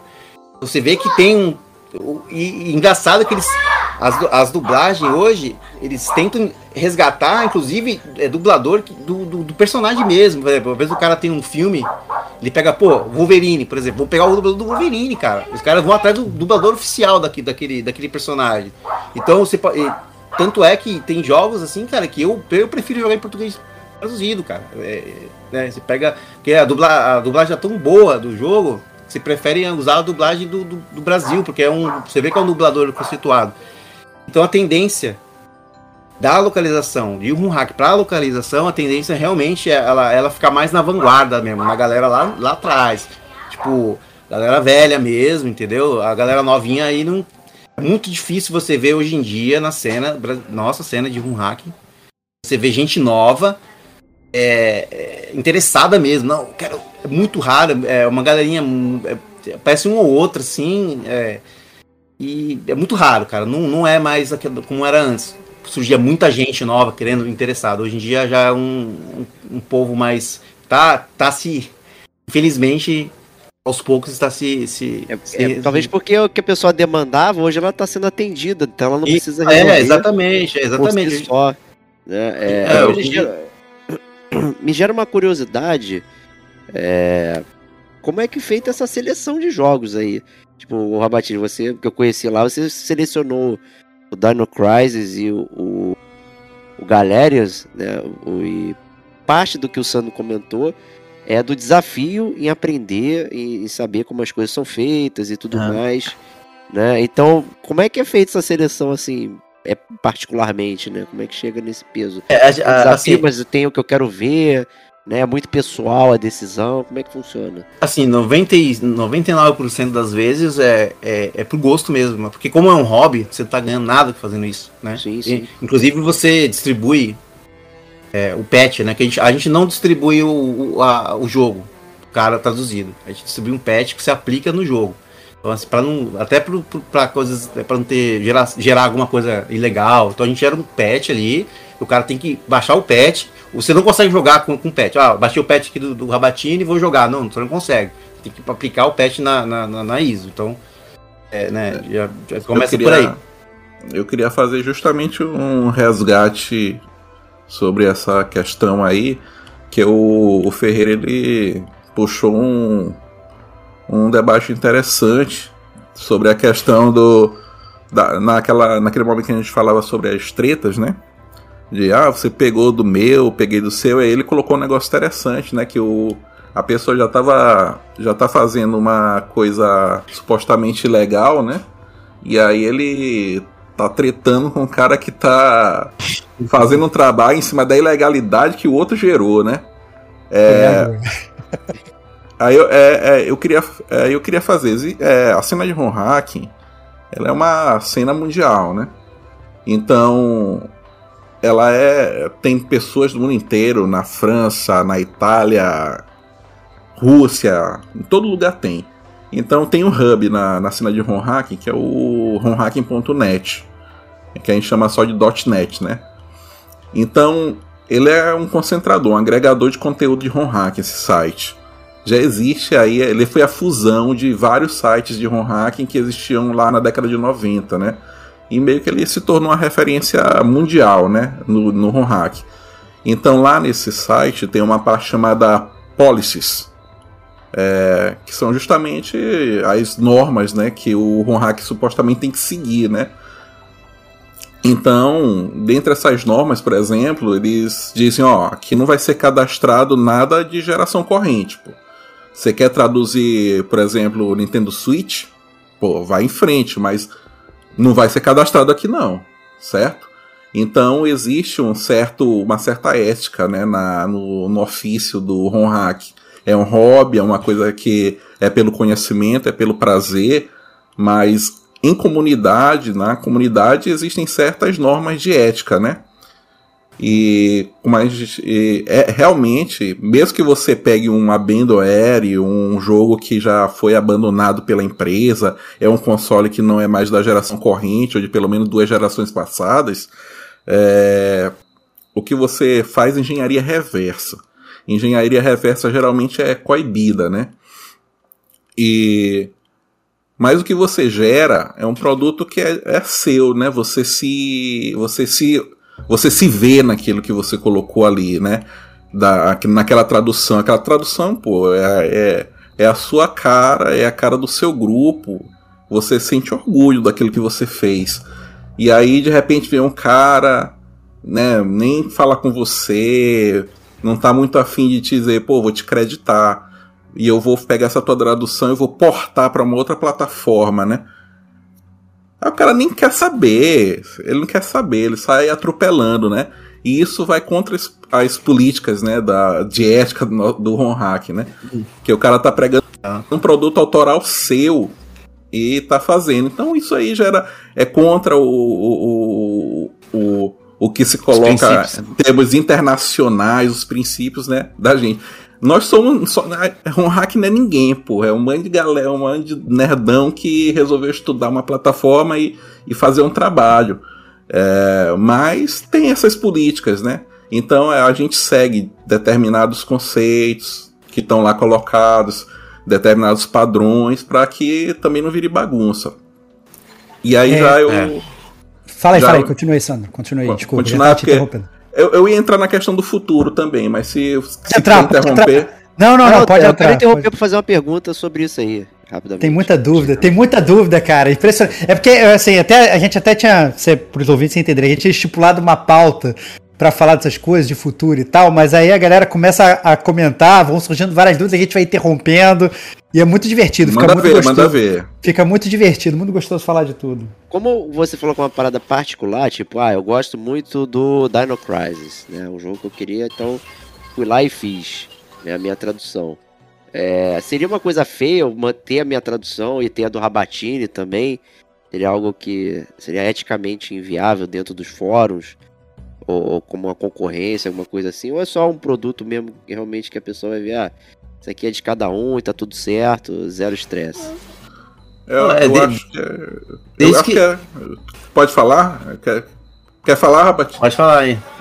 Eu só ia comentar que, não, assim... dizer que Geralmente não tem treta com isso, não. Desde que o cara avise, é. né? Pô, vou pegar a tua tradução. Nem, nem usei fazer... a tradução, só tô fazendo o mesmo ah, do, jogo, não, digamos do assim. Zero, não, tem zero. problema nenhum. Aí você pode nenhum. pegar. Pode ter 500 traduções diferentes e não vai, não vai não ter treta, problema. não. O negócio é não usar o trabalho do outro como base. É, é assim, é. É pode até usar, mas. Pode até pode usar, até mas desde que você o dê os créditos, né? E preferencialmente entre em contato com a pessoa e dizer, eu tô fazendo. A tua tradução foi feita para PlayStation, mas esse jogo também tem para GameCube. Eu quero portar a tua tradução, quero usar o teu trabalho que tu já fez, que tu passou horas aí traduzindo 500 dias, né? Meses. meses traduzindo 500 páginas aí de Word. Que os jogos são assim, você pensa que não é nada, é um joguinho de pulo e tiro, aí você vai ver dá 30 páginas de Word. E aí o, você teve um trabalho ali, empregado, né? E aí o cara, ele. E aí aquele jogo tem no Playstation, tem no GameCube, aí o cara, é, beleza. Sabe o que eu vou fazer? Vou pegar o do GameCube, vou pegar o texto que esse cara fez aqui, vou jogar lá, vou dar crédito nenhum para ele, não vou nem avisar ele. Aí isso aí vai contra né, os princípios que a gente guarda, resguarda na, na, na cena, né? É legal você fazer o porte, vai ajudar a cena, mas, pô, é, avisa, ó, oh, esse termo aqui você usou, continua com ele. É, eu vou alterar isso aqui, pode alterar, pode. É bom conversar. Um, um exemplo que o Santa comentou aí, né, do, do da, de respeito, né, do, do trabalho alheio aí. No, eu, eu lancei o Resident Evil 1, a tradução dele, em 2006, pro PlayStation 1. Um grupo, amadora, né, na, na época do, do jogo e tudo. E o cara pegou minha tradução, ele colocou a dublagem dele e, e, tirou meu nome. É, ele foi o grupo que fez lá e acabou. E aí, na, só que na, eu tinha colocado um easter egg, né? Não sei se vocês lembram, no Resident Evil 1, você, os itens que você pegava, os itens, era tudo 3D, então você conseguia girar a pistola, olhar para baixo da pistola, se vocês lembram disso. É, então você pegava lá o, o a, fita de tinta, você conseguia girar ela ali, olhar. E na época eu, coloquei embaixo do isqueiro, escondido, as iniciais do meu grupo. E, brincando, coloquei lá, pá. Aí, depois a gente, quando. Porque assim, eu, eu lancei minha tradução, passou dois meses, o cara foi lá e lançou essa dublagem em cima. E tirou meu nome, tirou tudo, tudo que eu tinha feito de. de vinha meu nome, o cara tirou. E aí a gente questionou ele. O cara, não, fiz o zero. Não usei, não usei a tradução do cara, não. Pô. E aí o, o, E a gente pegou a tradução do cara, baixou, e a gente olhou a, a olhou esse isqueiro, olhou embaixo do isqueiro, tava lá. Minhas iniciais lá. Então, o cara, ou seja, o cara pegou minha tradução. Aí o cara ficou sem graça. Pô, não, não, não o cara, o, é, é, essa tradução foi de um, de um grupo, um membro do grupo nosso. Ele, ele falou que, que ele fez, mas tô vendo ele não fez, pediu desculpa. Aí a gente conversou, foi casamento. Cara, pode usar à vontade, se quiser dublar aí, tranquilo, cara, não tem problema nenhum. Só que assim, pô, é, é, é igual o Sandro falou, é que assim, a gente passa meses ali, né? Dá os créditos. Dá os créditos, pô. Dá os créditos, pô. Dá os créditos. Né? Nós, nós da comunidade de Ruak nunca tivemos problema, cara, de fazer porte, pegar minha tradução pra fazer porte. Ou, ah, cara, eu quero usar, igual, Dino Crisis. Tem dublagem, mas não, não tem tradução, só tem a dublagem. Tem a minha tradução. Por quê? Porque o, porque o jogo ele tem é um jogo muito complicado de traduzir, porque tem muita compressão de arquivo. Então, assim, precisa de um cara muito técnico para conseguir traduzir esse jogo, o Dino Crisis. Então, a gente. Tanto é que fiz, a gente fez um grupo, a gente traduziu o jogo. E aí, eu, tive, eu escondi os arquivos do jogo, cara. Escondi, pra ninguém mexer. Se o cara vir falar Thiago, eu quero. Quero. Tem como, tem como colocar minha dublagem no teu jogo aí? Beleza, passa teus arquivos de áudio aí, eu coloco você e você. A gente não tem problema nenhum com isso aí, entendeu? De, de o cara usar a tradução pra fazer post, pra qualquer coisa. O problema é, é, é o que tem hoje, até hoje tem isso mesmo. O cara pega a tradução, cara, e é, a gente acha um pouco de desrespeito, entendeu? De o cara, pô, não respeitar o tempo do cara ali, entendeu? Porque o cara, pô, a gente não tá vendendo nada. Não, não tô pegando meu pet e vendendo pro Diego. Ó, Diego, paga aí 100 reais aí pra tradução. Não, cara, a gente tá disponibilizando um pet de graça para mais pessoas, né? É, incluir pessoas para jogar. Tem muita gente que, que, inclusive, depois que eu lancei o Dino Crisis, eu, eu fui no Twitch, fui no, no, no, YouTube pesquisar, pô, que alguém. Vamos ver se a galera tá, tá usando a minha tradução. E você vê que muita galera nova, molecadinha mesmo, de 18 anos, que nunca viu um PlayStation 1, pô, esse jogo sempre, sempre me falaram dele. Pô, ó, saiu uma tradução, vou jogar, entendeu? Pô, vou, ó, ou o cara, ah, joguei esse jogo quando era menor, né, quando tinha 12 anos, eu, eu, nem lembro como é a história. Pô, agora eu vou entender a história do jogo.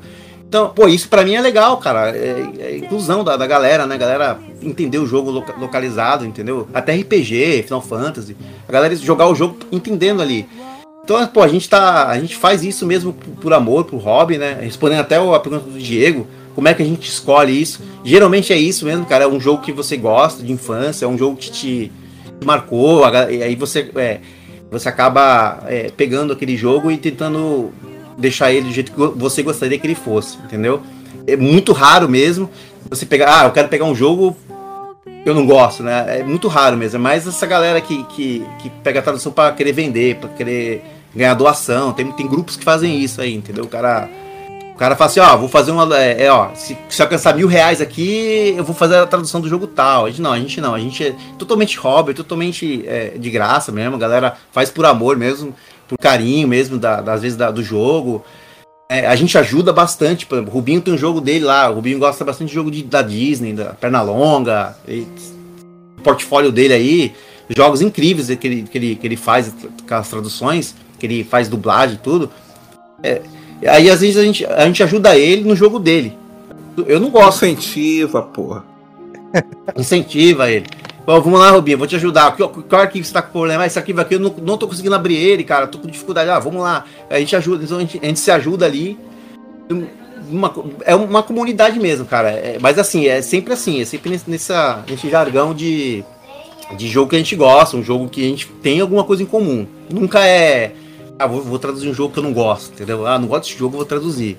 Não, é sempre assim. É, é raras exceções a gente pega um jogo para traduzir, mas para aprender também. Ah, vou pegar esse jogo aqui que esse jogo é chato e tem uma engenharia reversa fodida. Eu vou pegar esse jogo para aprender. Tem também, entendeu? O cara acaba pegando o jogo para aprender ali. Mas geralmente, 90% das vezes é, é sempre a galera que gosta mesmo do jogo, tem uma afinidade com o jogo, ela acaba pegando o jogo para traduzir. A maioria das vezes é assim. Um exemplo aí dessa desse questão de gostar do, do jogo aí É, é aquela tradução do lá do Game Rules lá do Ace Attorney, que é os advogados de o advogado de primeira. que os caras traduziram. Aí foi um trabalho incrível, pô. Você Ah, tem incrível. os- todos os jogos do do do Ace Attorney lá do que é uma visual primeira. novel, é todos os jogos, todos os jogos traduzidos em português e adaptados, não é uma mera tradução. É localização, né? É, o que eles quiseram assim não é só tradução, é você sair traduzindo literalmente. Os caras É. tiveram carinho de adaptar todas as piadas com nomes com nomes brasileiros, nomes por- de po- português mesmo. E tudo deu certo, se emendou ali. Aí fizeram uma comunidadezinha meio particular que é o Jaco Tem Sabão. Que é uma. Que é uma. um trocadilho com o nome do jogo em japonês, que é Jaco Tem Saban, né? Então vale a pena aí pro, procurar. É, pra galera, é, vale, a- vale a pena mesmo. Vale a pena. Aqui, até questão mesmo do, do- da gente faz as localizações, a gente faz quando a gente vai fazer a tradução, o, o Sandro contou um ponto legal.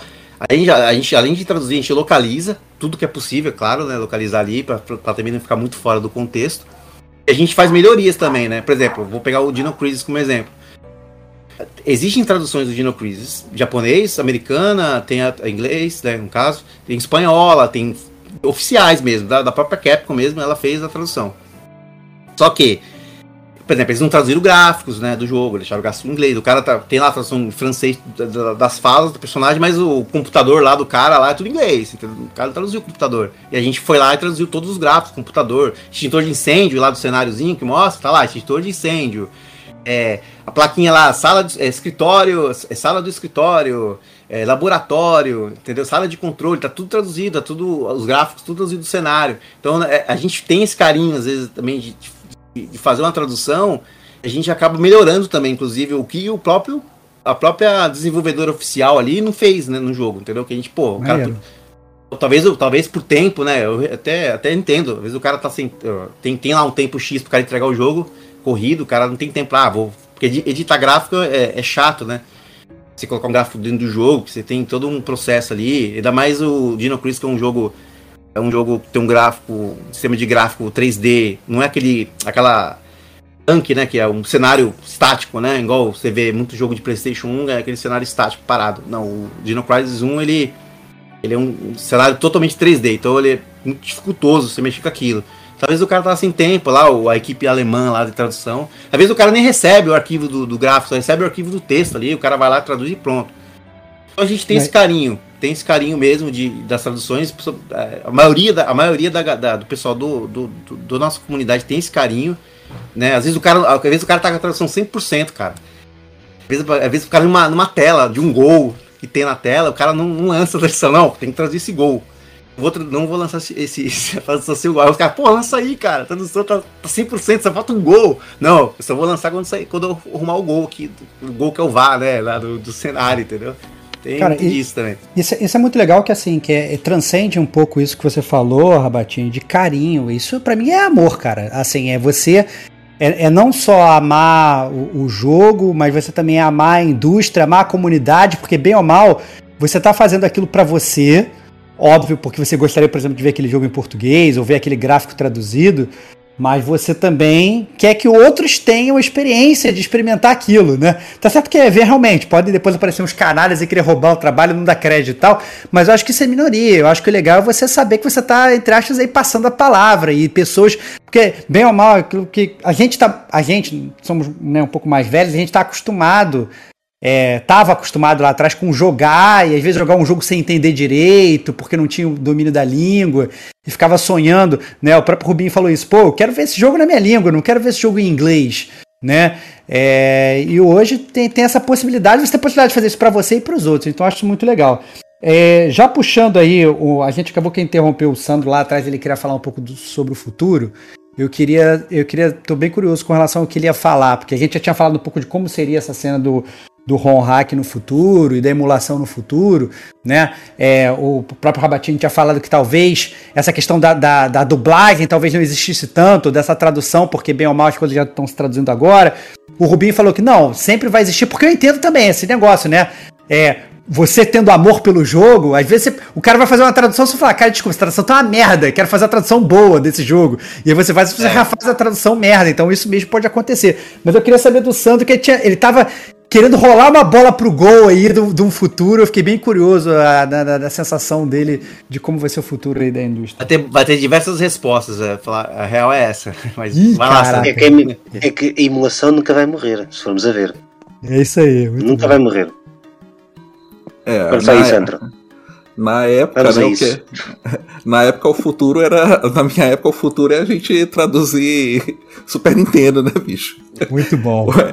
Então, é. Então, então os mais velhos que ainda estão na cena, eles vão dar preferência mais aos consoles que marcaram a infância deles. No meu caso, foi Super Nintendo, foi Mega Drive, foi, isso- foi, foram esses consoles que marcaram a minha infância. Então, hoje, já com, com família constituída, né? Dois meninos para criar aí, uma fi, um casal, né?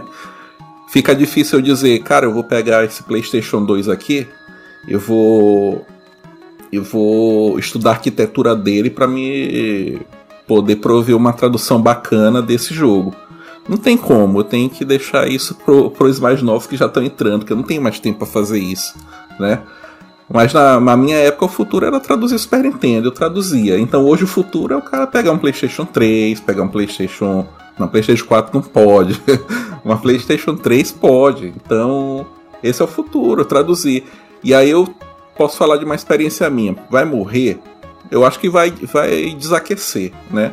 Vai desaquecer no, no seguinte sentido. O Rabatino já deu, já estou a bola aí, já falou. Olha, hoje tem, tem localizações oficiais aí. é, e de muita qualidade, né?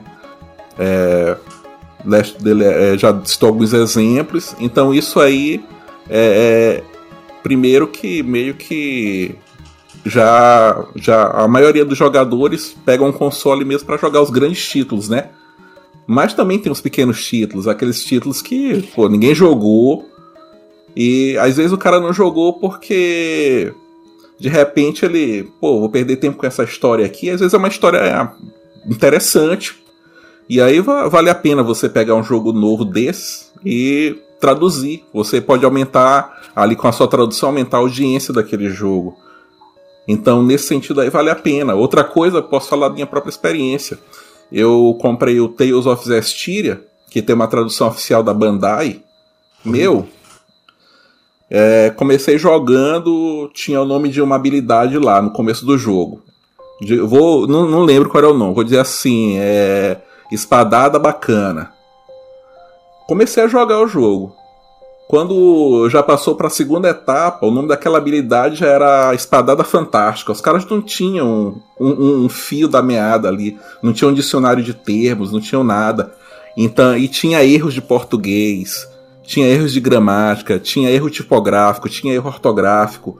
Então você pegar uma tradução dessa, "Pô, eu vou refazer isso aqui, meu, porque não tem condição. De repente, ó, outra coisa, vale a pena você refazer uma tradução que tá oficialmente cagada, né? Não tem como você jogar aquilo ali. Aí o que que aconteceu? Eu peguei, apaguei aquele save, não, pô, vou jogar em inglês esse jogo. Não tem condição de jogar em português. Ou então a pessoa joga uma. pega uma tradução totalmente amadora, uma, uma tradução aí que tem pé nem cabeça, né? Por quê? Porque hoje é, essa questão da localização ela capitalizou. Antigamente, é, jogo era nicho, né? Você tem, você teve, teve seu Super Nintendo, teve Mega Drive, mas você era um entre 10 ali jogando videogame, né?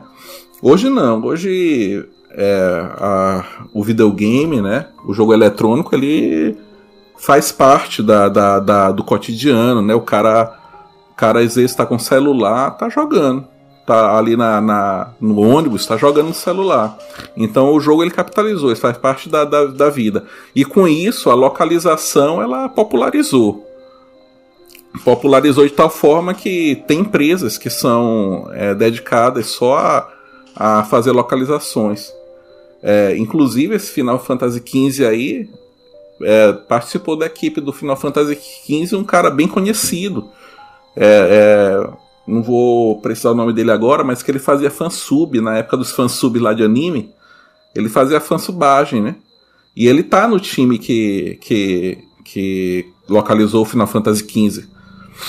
É, porque o cara ele é chamado para uma empresa e aí ele tem que fazer uma coisa que eu nunca faria, bater meta, né? Ó, você tem que fazer 3 mil palavras por dia para poder para estar tá aqui na empresa. Então, o cara fazendo 3 mil palavras por dia no, no, no, no, num programa de localização, a, a, a possibilidade de ter erro é grande. E a velocidade que as empresas querem que isso seja feito. Ó, tem que lançar zero day isso aí. Essa tradução tem que sair, essa localização tem que sair zero day.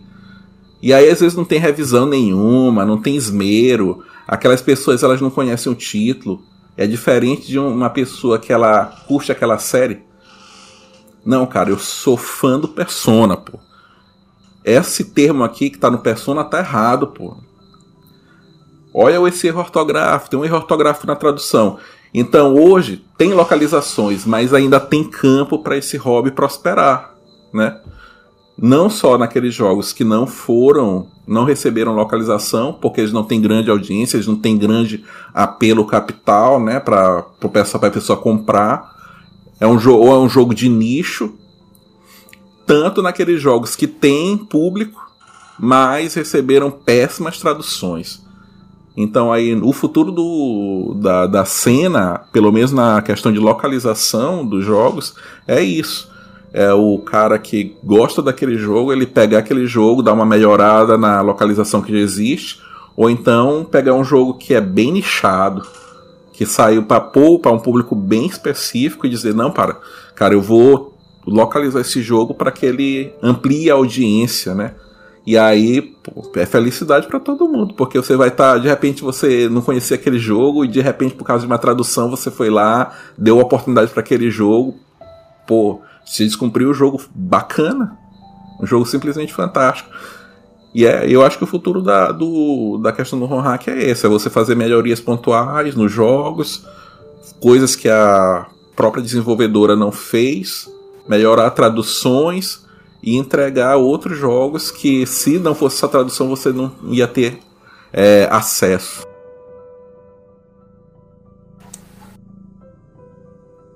Vai lá, Lu.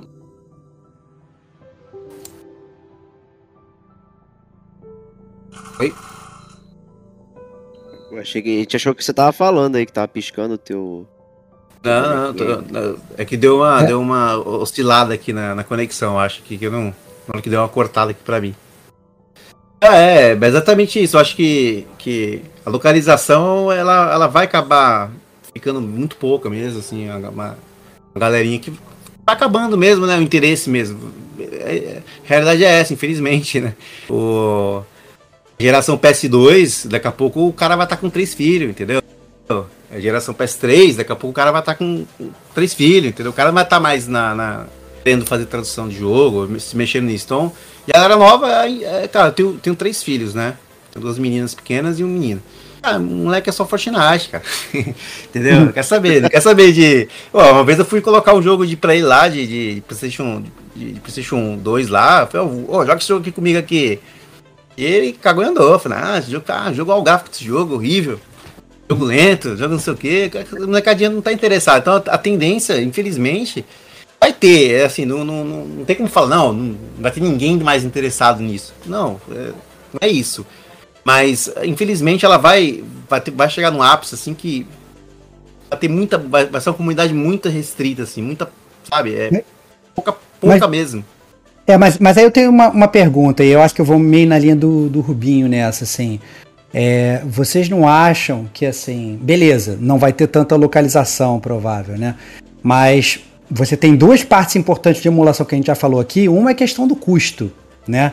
Não, então, emulação cada sim. vez mais. Então, assim, cada vez mais o custo vai, vai, vai, vai continuar alto. E, obviamente, você tendo a oportunidade, às vezes, de jogar você tem dinheiro para ter um console só. Pô, você vai comprar um PlayStation, mas você quer jogar os jogos do Nintendo Switch. Então, a emulação você continua, você continua tendo. E eu acho que a parte da customização também que vocês chegaram a falar ali, né? Então, é. beleza. Eu quero, eu, eu não vou perder tempo traduzindo, porque agora tá todo mundo traduz, mas poxa, eu Isso. quero botar o, sei lá, o, o Drake do Uncharted com a camisa do Flamengo, pô, porque sei lá, porque eu sou Flamengo, é isso que eu quero ver.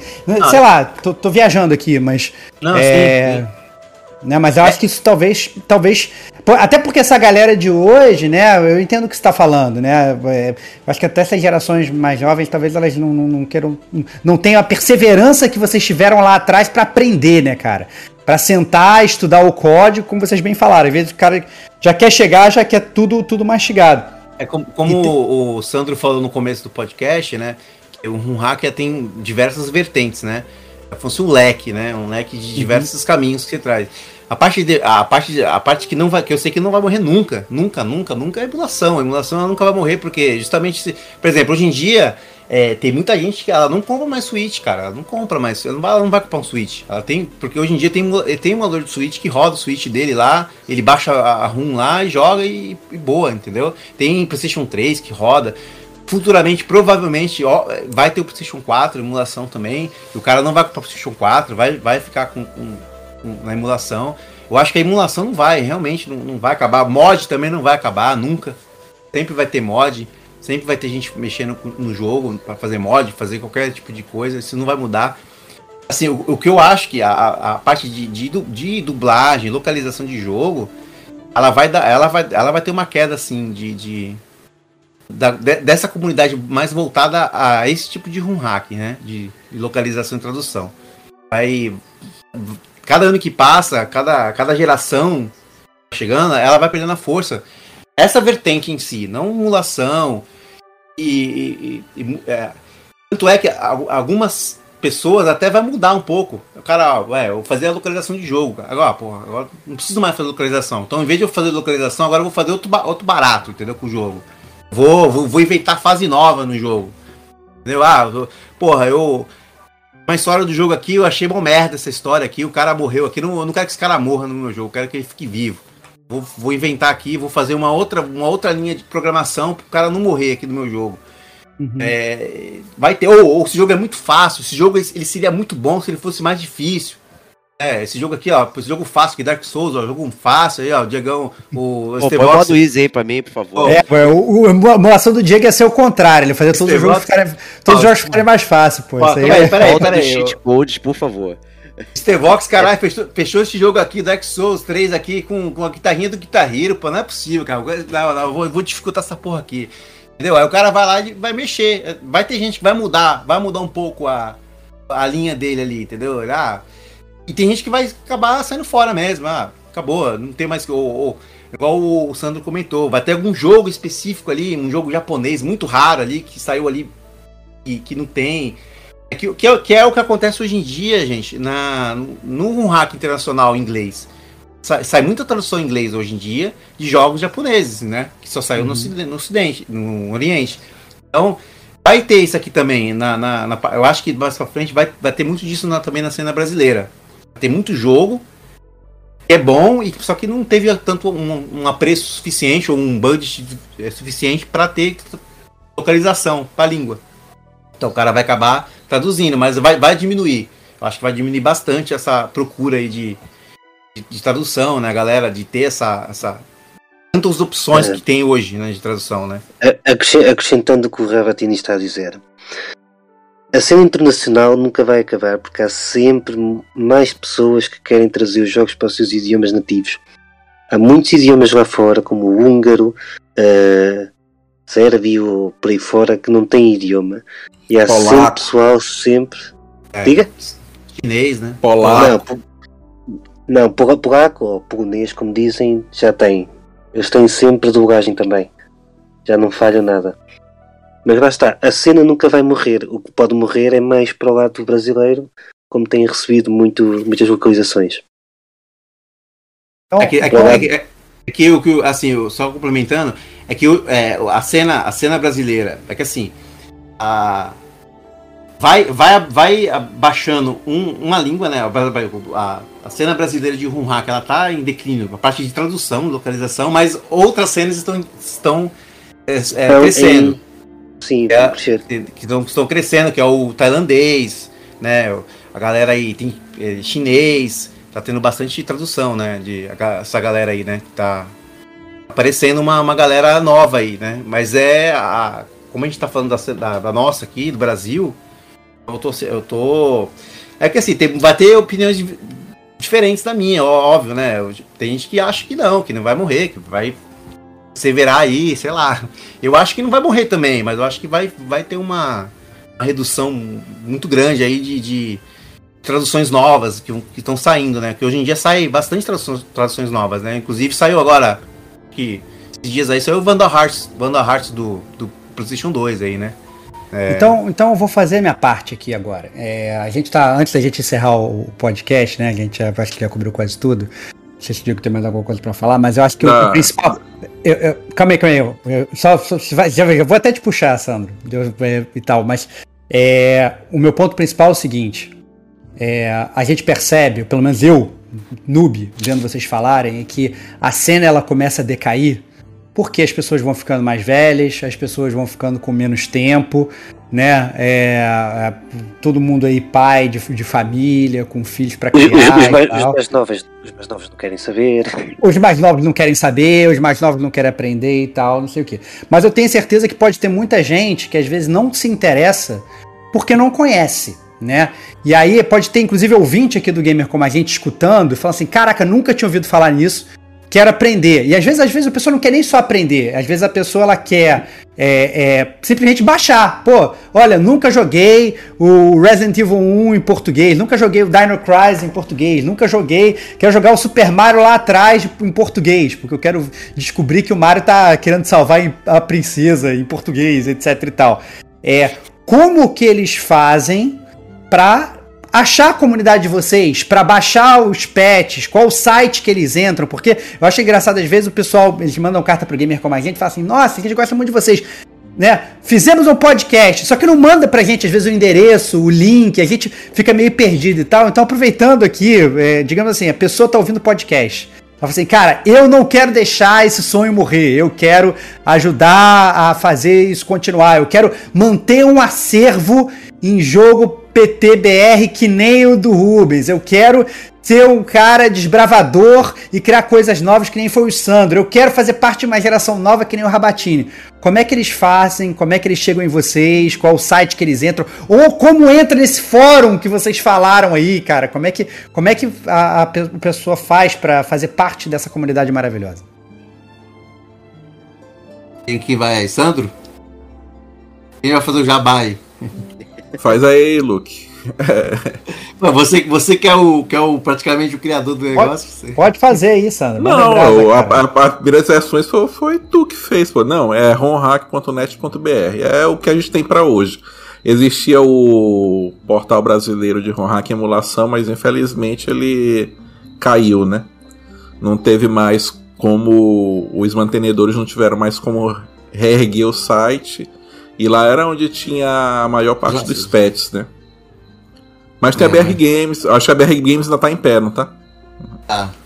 Ah, mas pois não tá. É. Mas tá meio atrasado aí de, de tá. atualização. É, eu acho que o, a... hoje é o, o, fórum, né?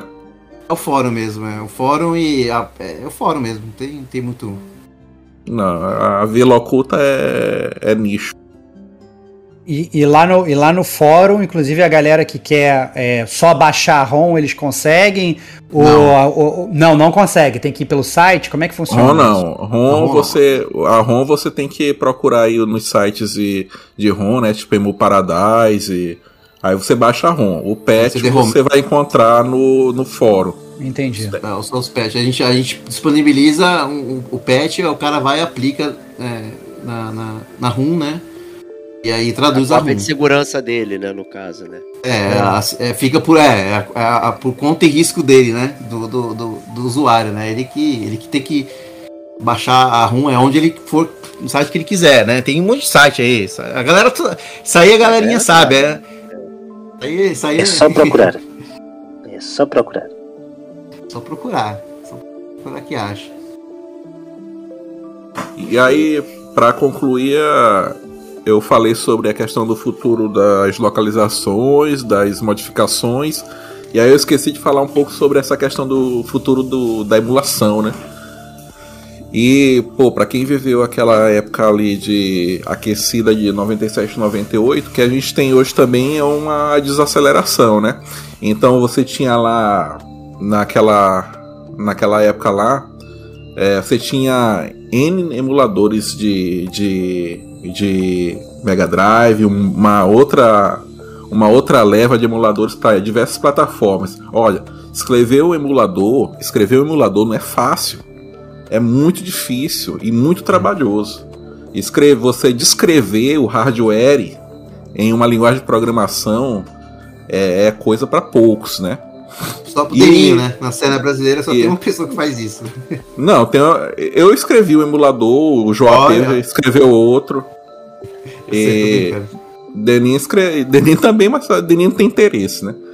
Em escrever. Mas não é fácil. É um negócio, além de complexo, que exige domínio da arquitetura do, do alvo, do, do, do, do alvo, né? Que você vai emular. Exige domínio da linguagem de programação em um nível muito alto. Então não é fácil. E mesmo assim, naquela época, você tinha quatro emuladores para NES, três para Super Nintendo, três para Mega Drive. E hoje é, existe uma desacelerada também nisso aí.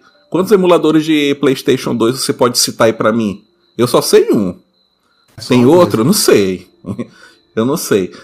Não só pela dificuldade, mas também porque é, a questão do código aberto, ela melhorou muito essa questão, né? Então o cara pega o emulador, os emuladores tradicionalmente têm o código fonte liberado para quem quiser estudar, né? Então hoje você tem plataformas aí como o GitLab, como GitHub, onde as pessoas hospedam os códigos e outros podem colaborar com isso. Então essa questão ela faz nascer uma comunidade ali em torno daquele, daquele, daquela base, né? Então você tem emulador de Nintendo Switch, eu só sei dois. Então se fosse é, lá atrás, você ia ter uns três emuladores, quatro emuladores daquilo ali. Sim. Mas os códigos eram pouco, pouco acessíveis, né?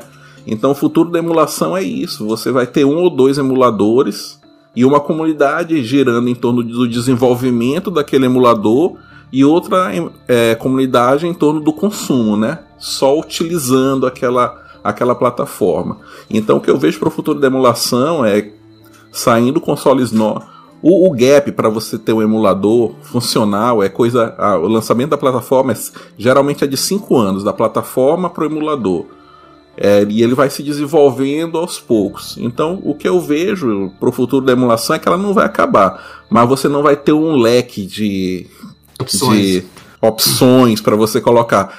E aí fica ruim até para o hack, porque o ROM hack ele depende muito da depuração.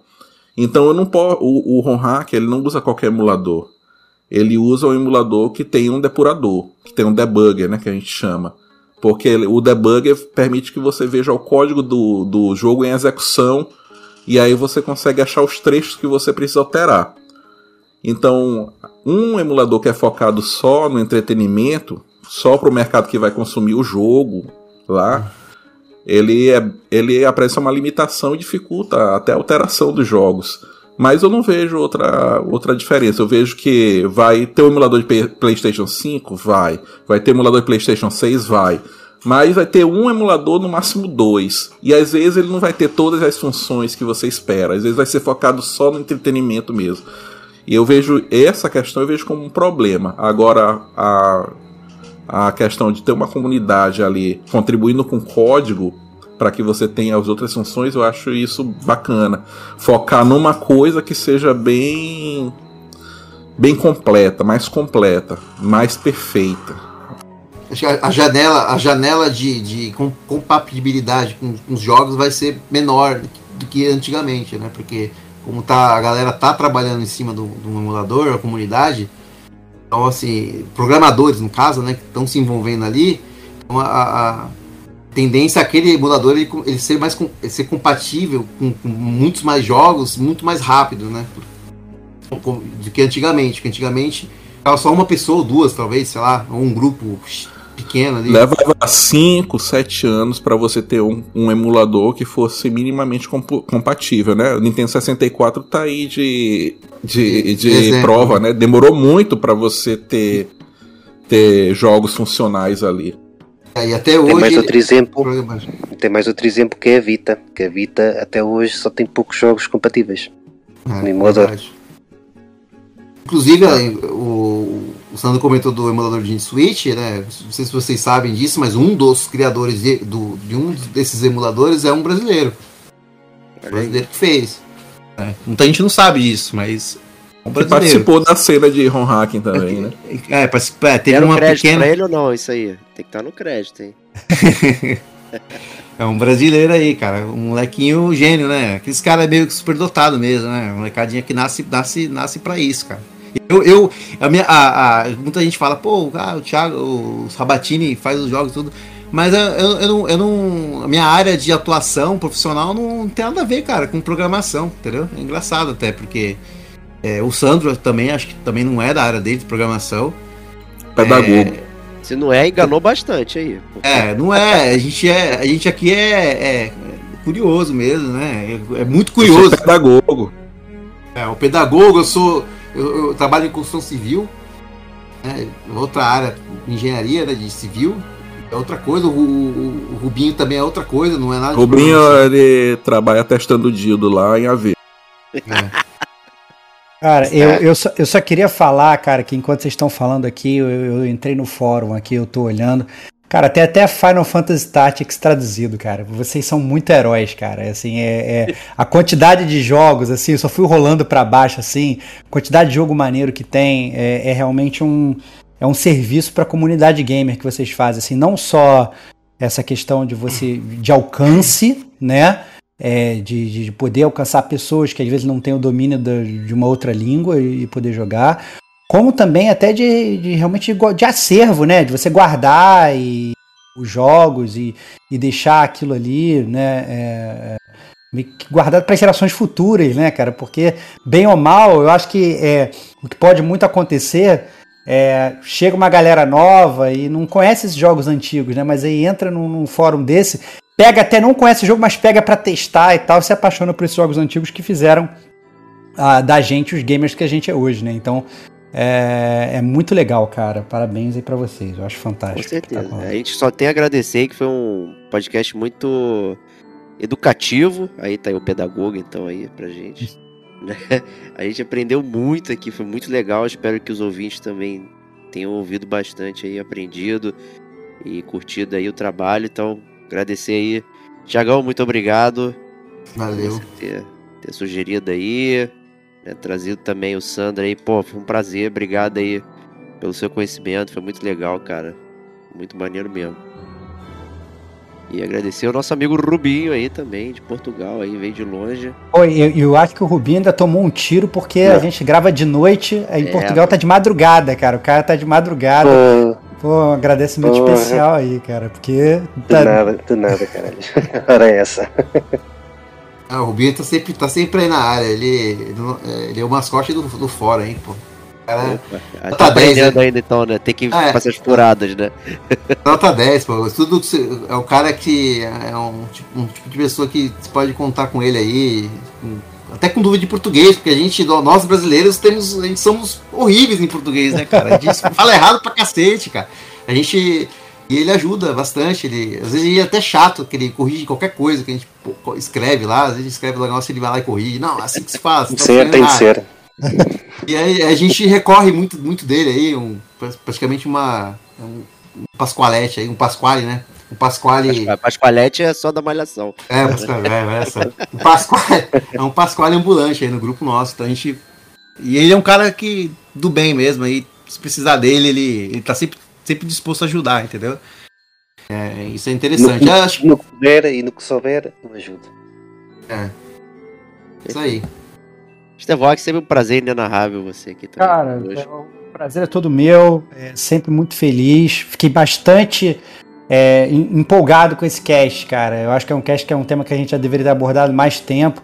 e trazendo aí essas três autoridades para falar sobre o assunto, enriqueceu ainda mais o tema, que a gente ia ficar no bando aqui se fosse só a ah, gente, né, Diego?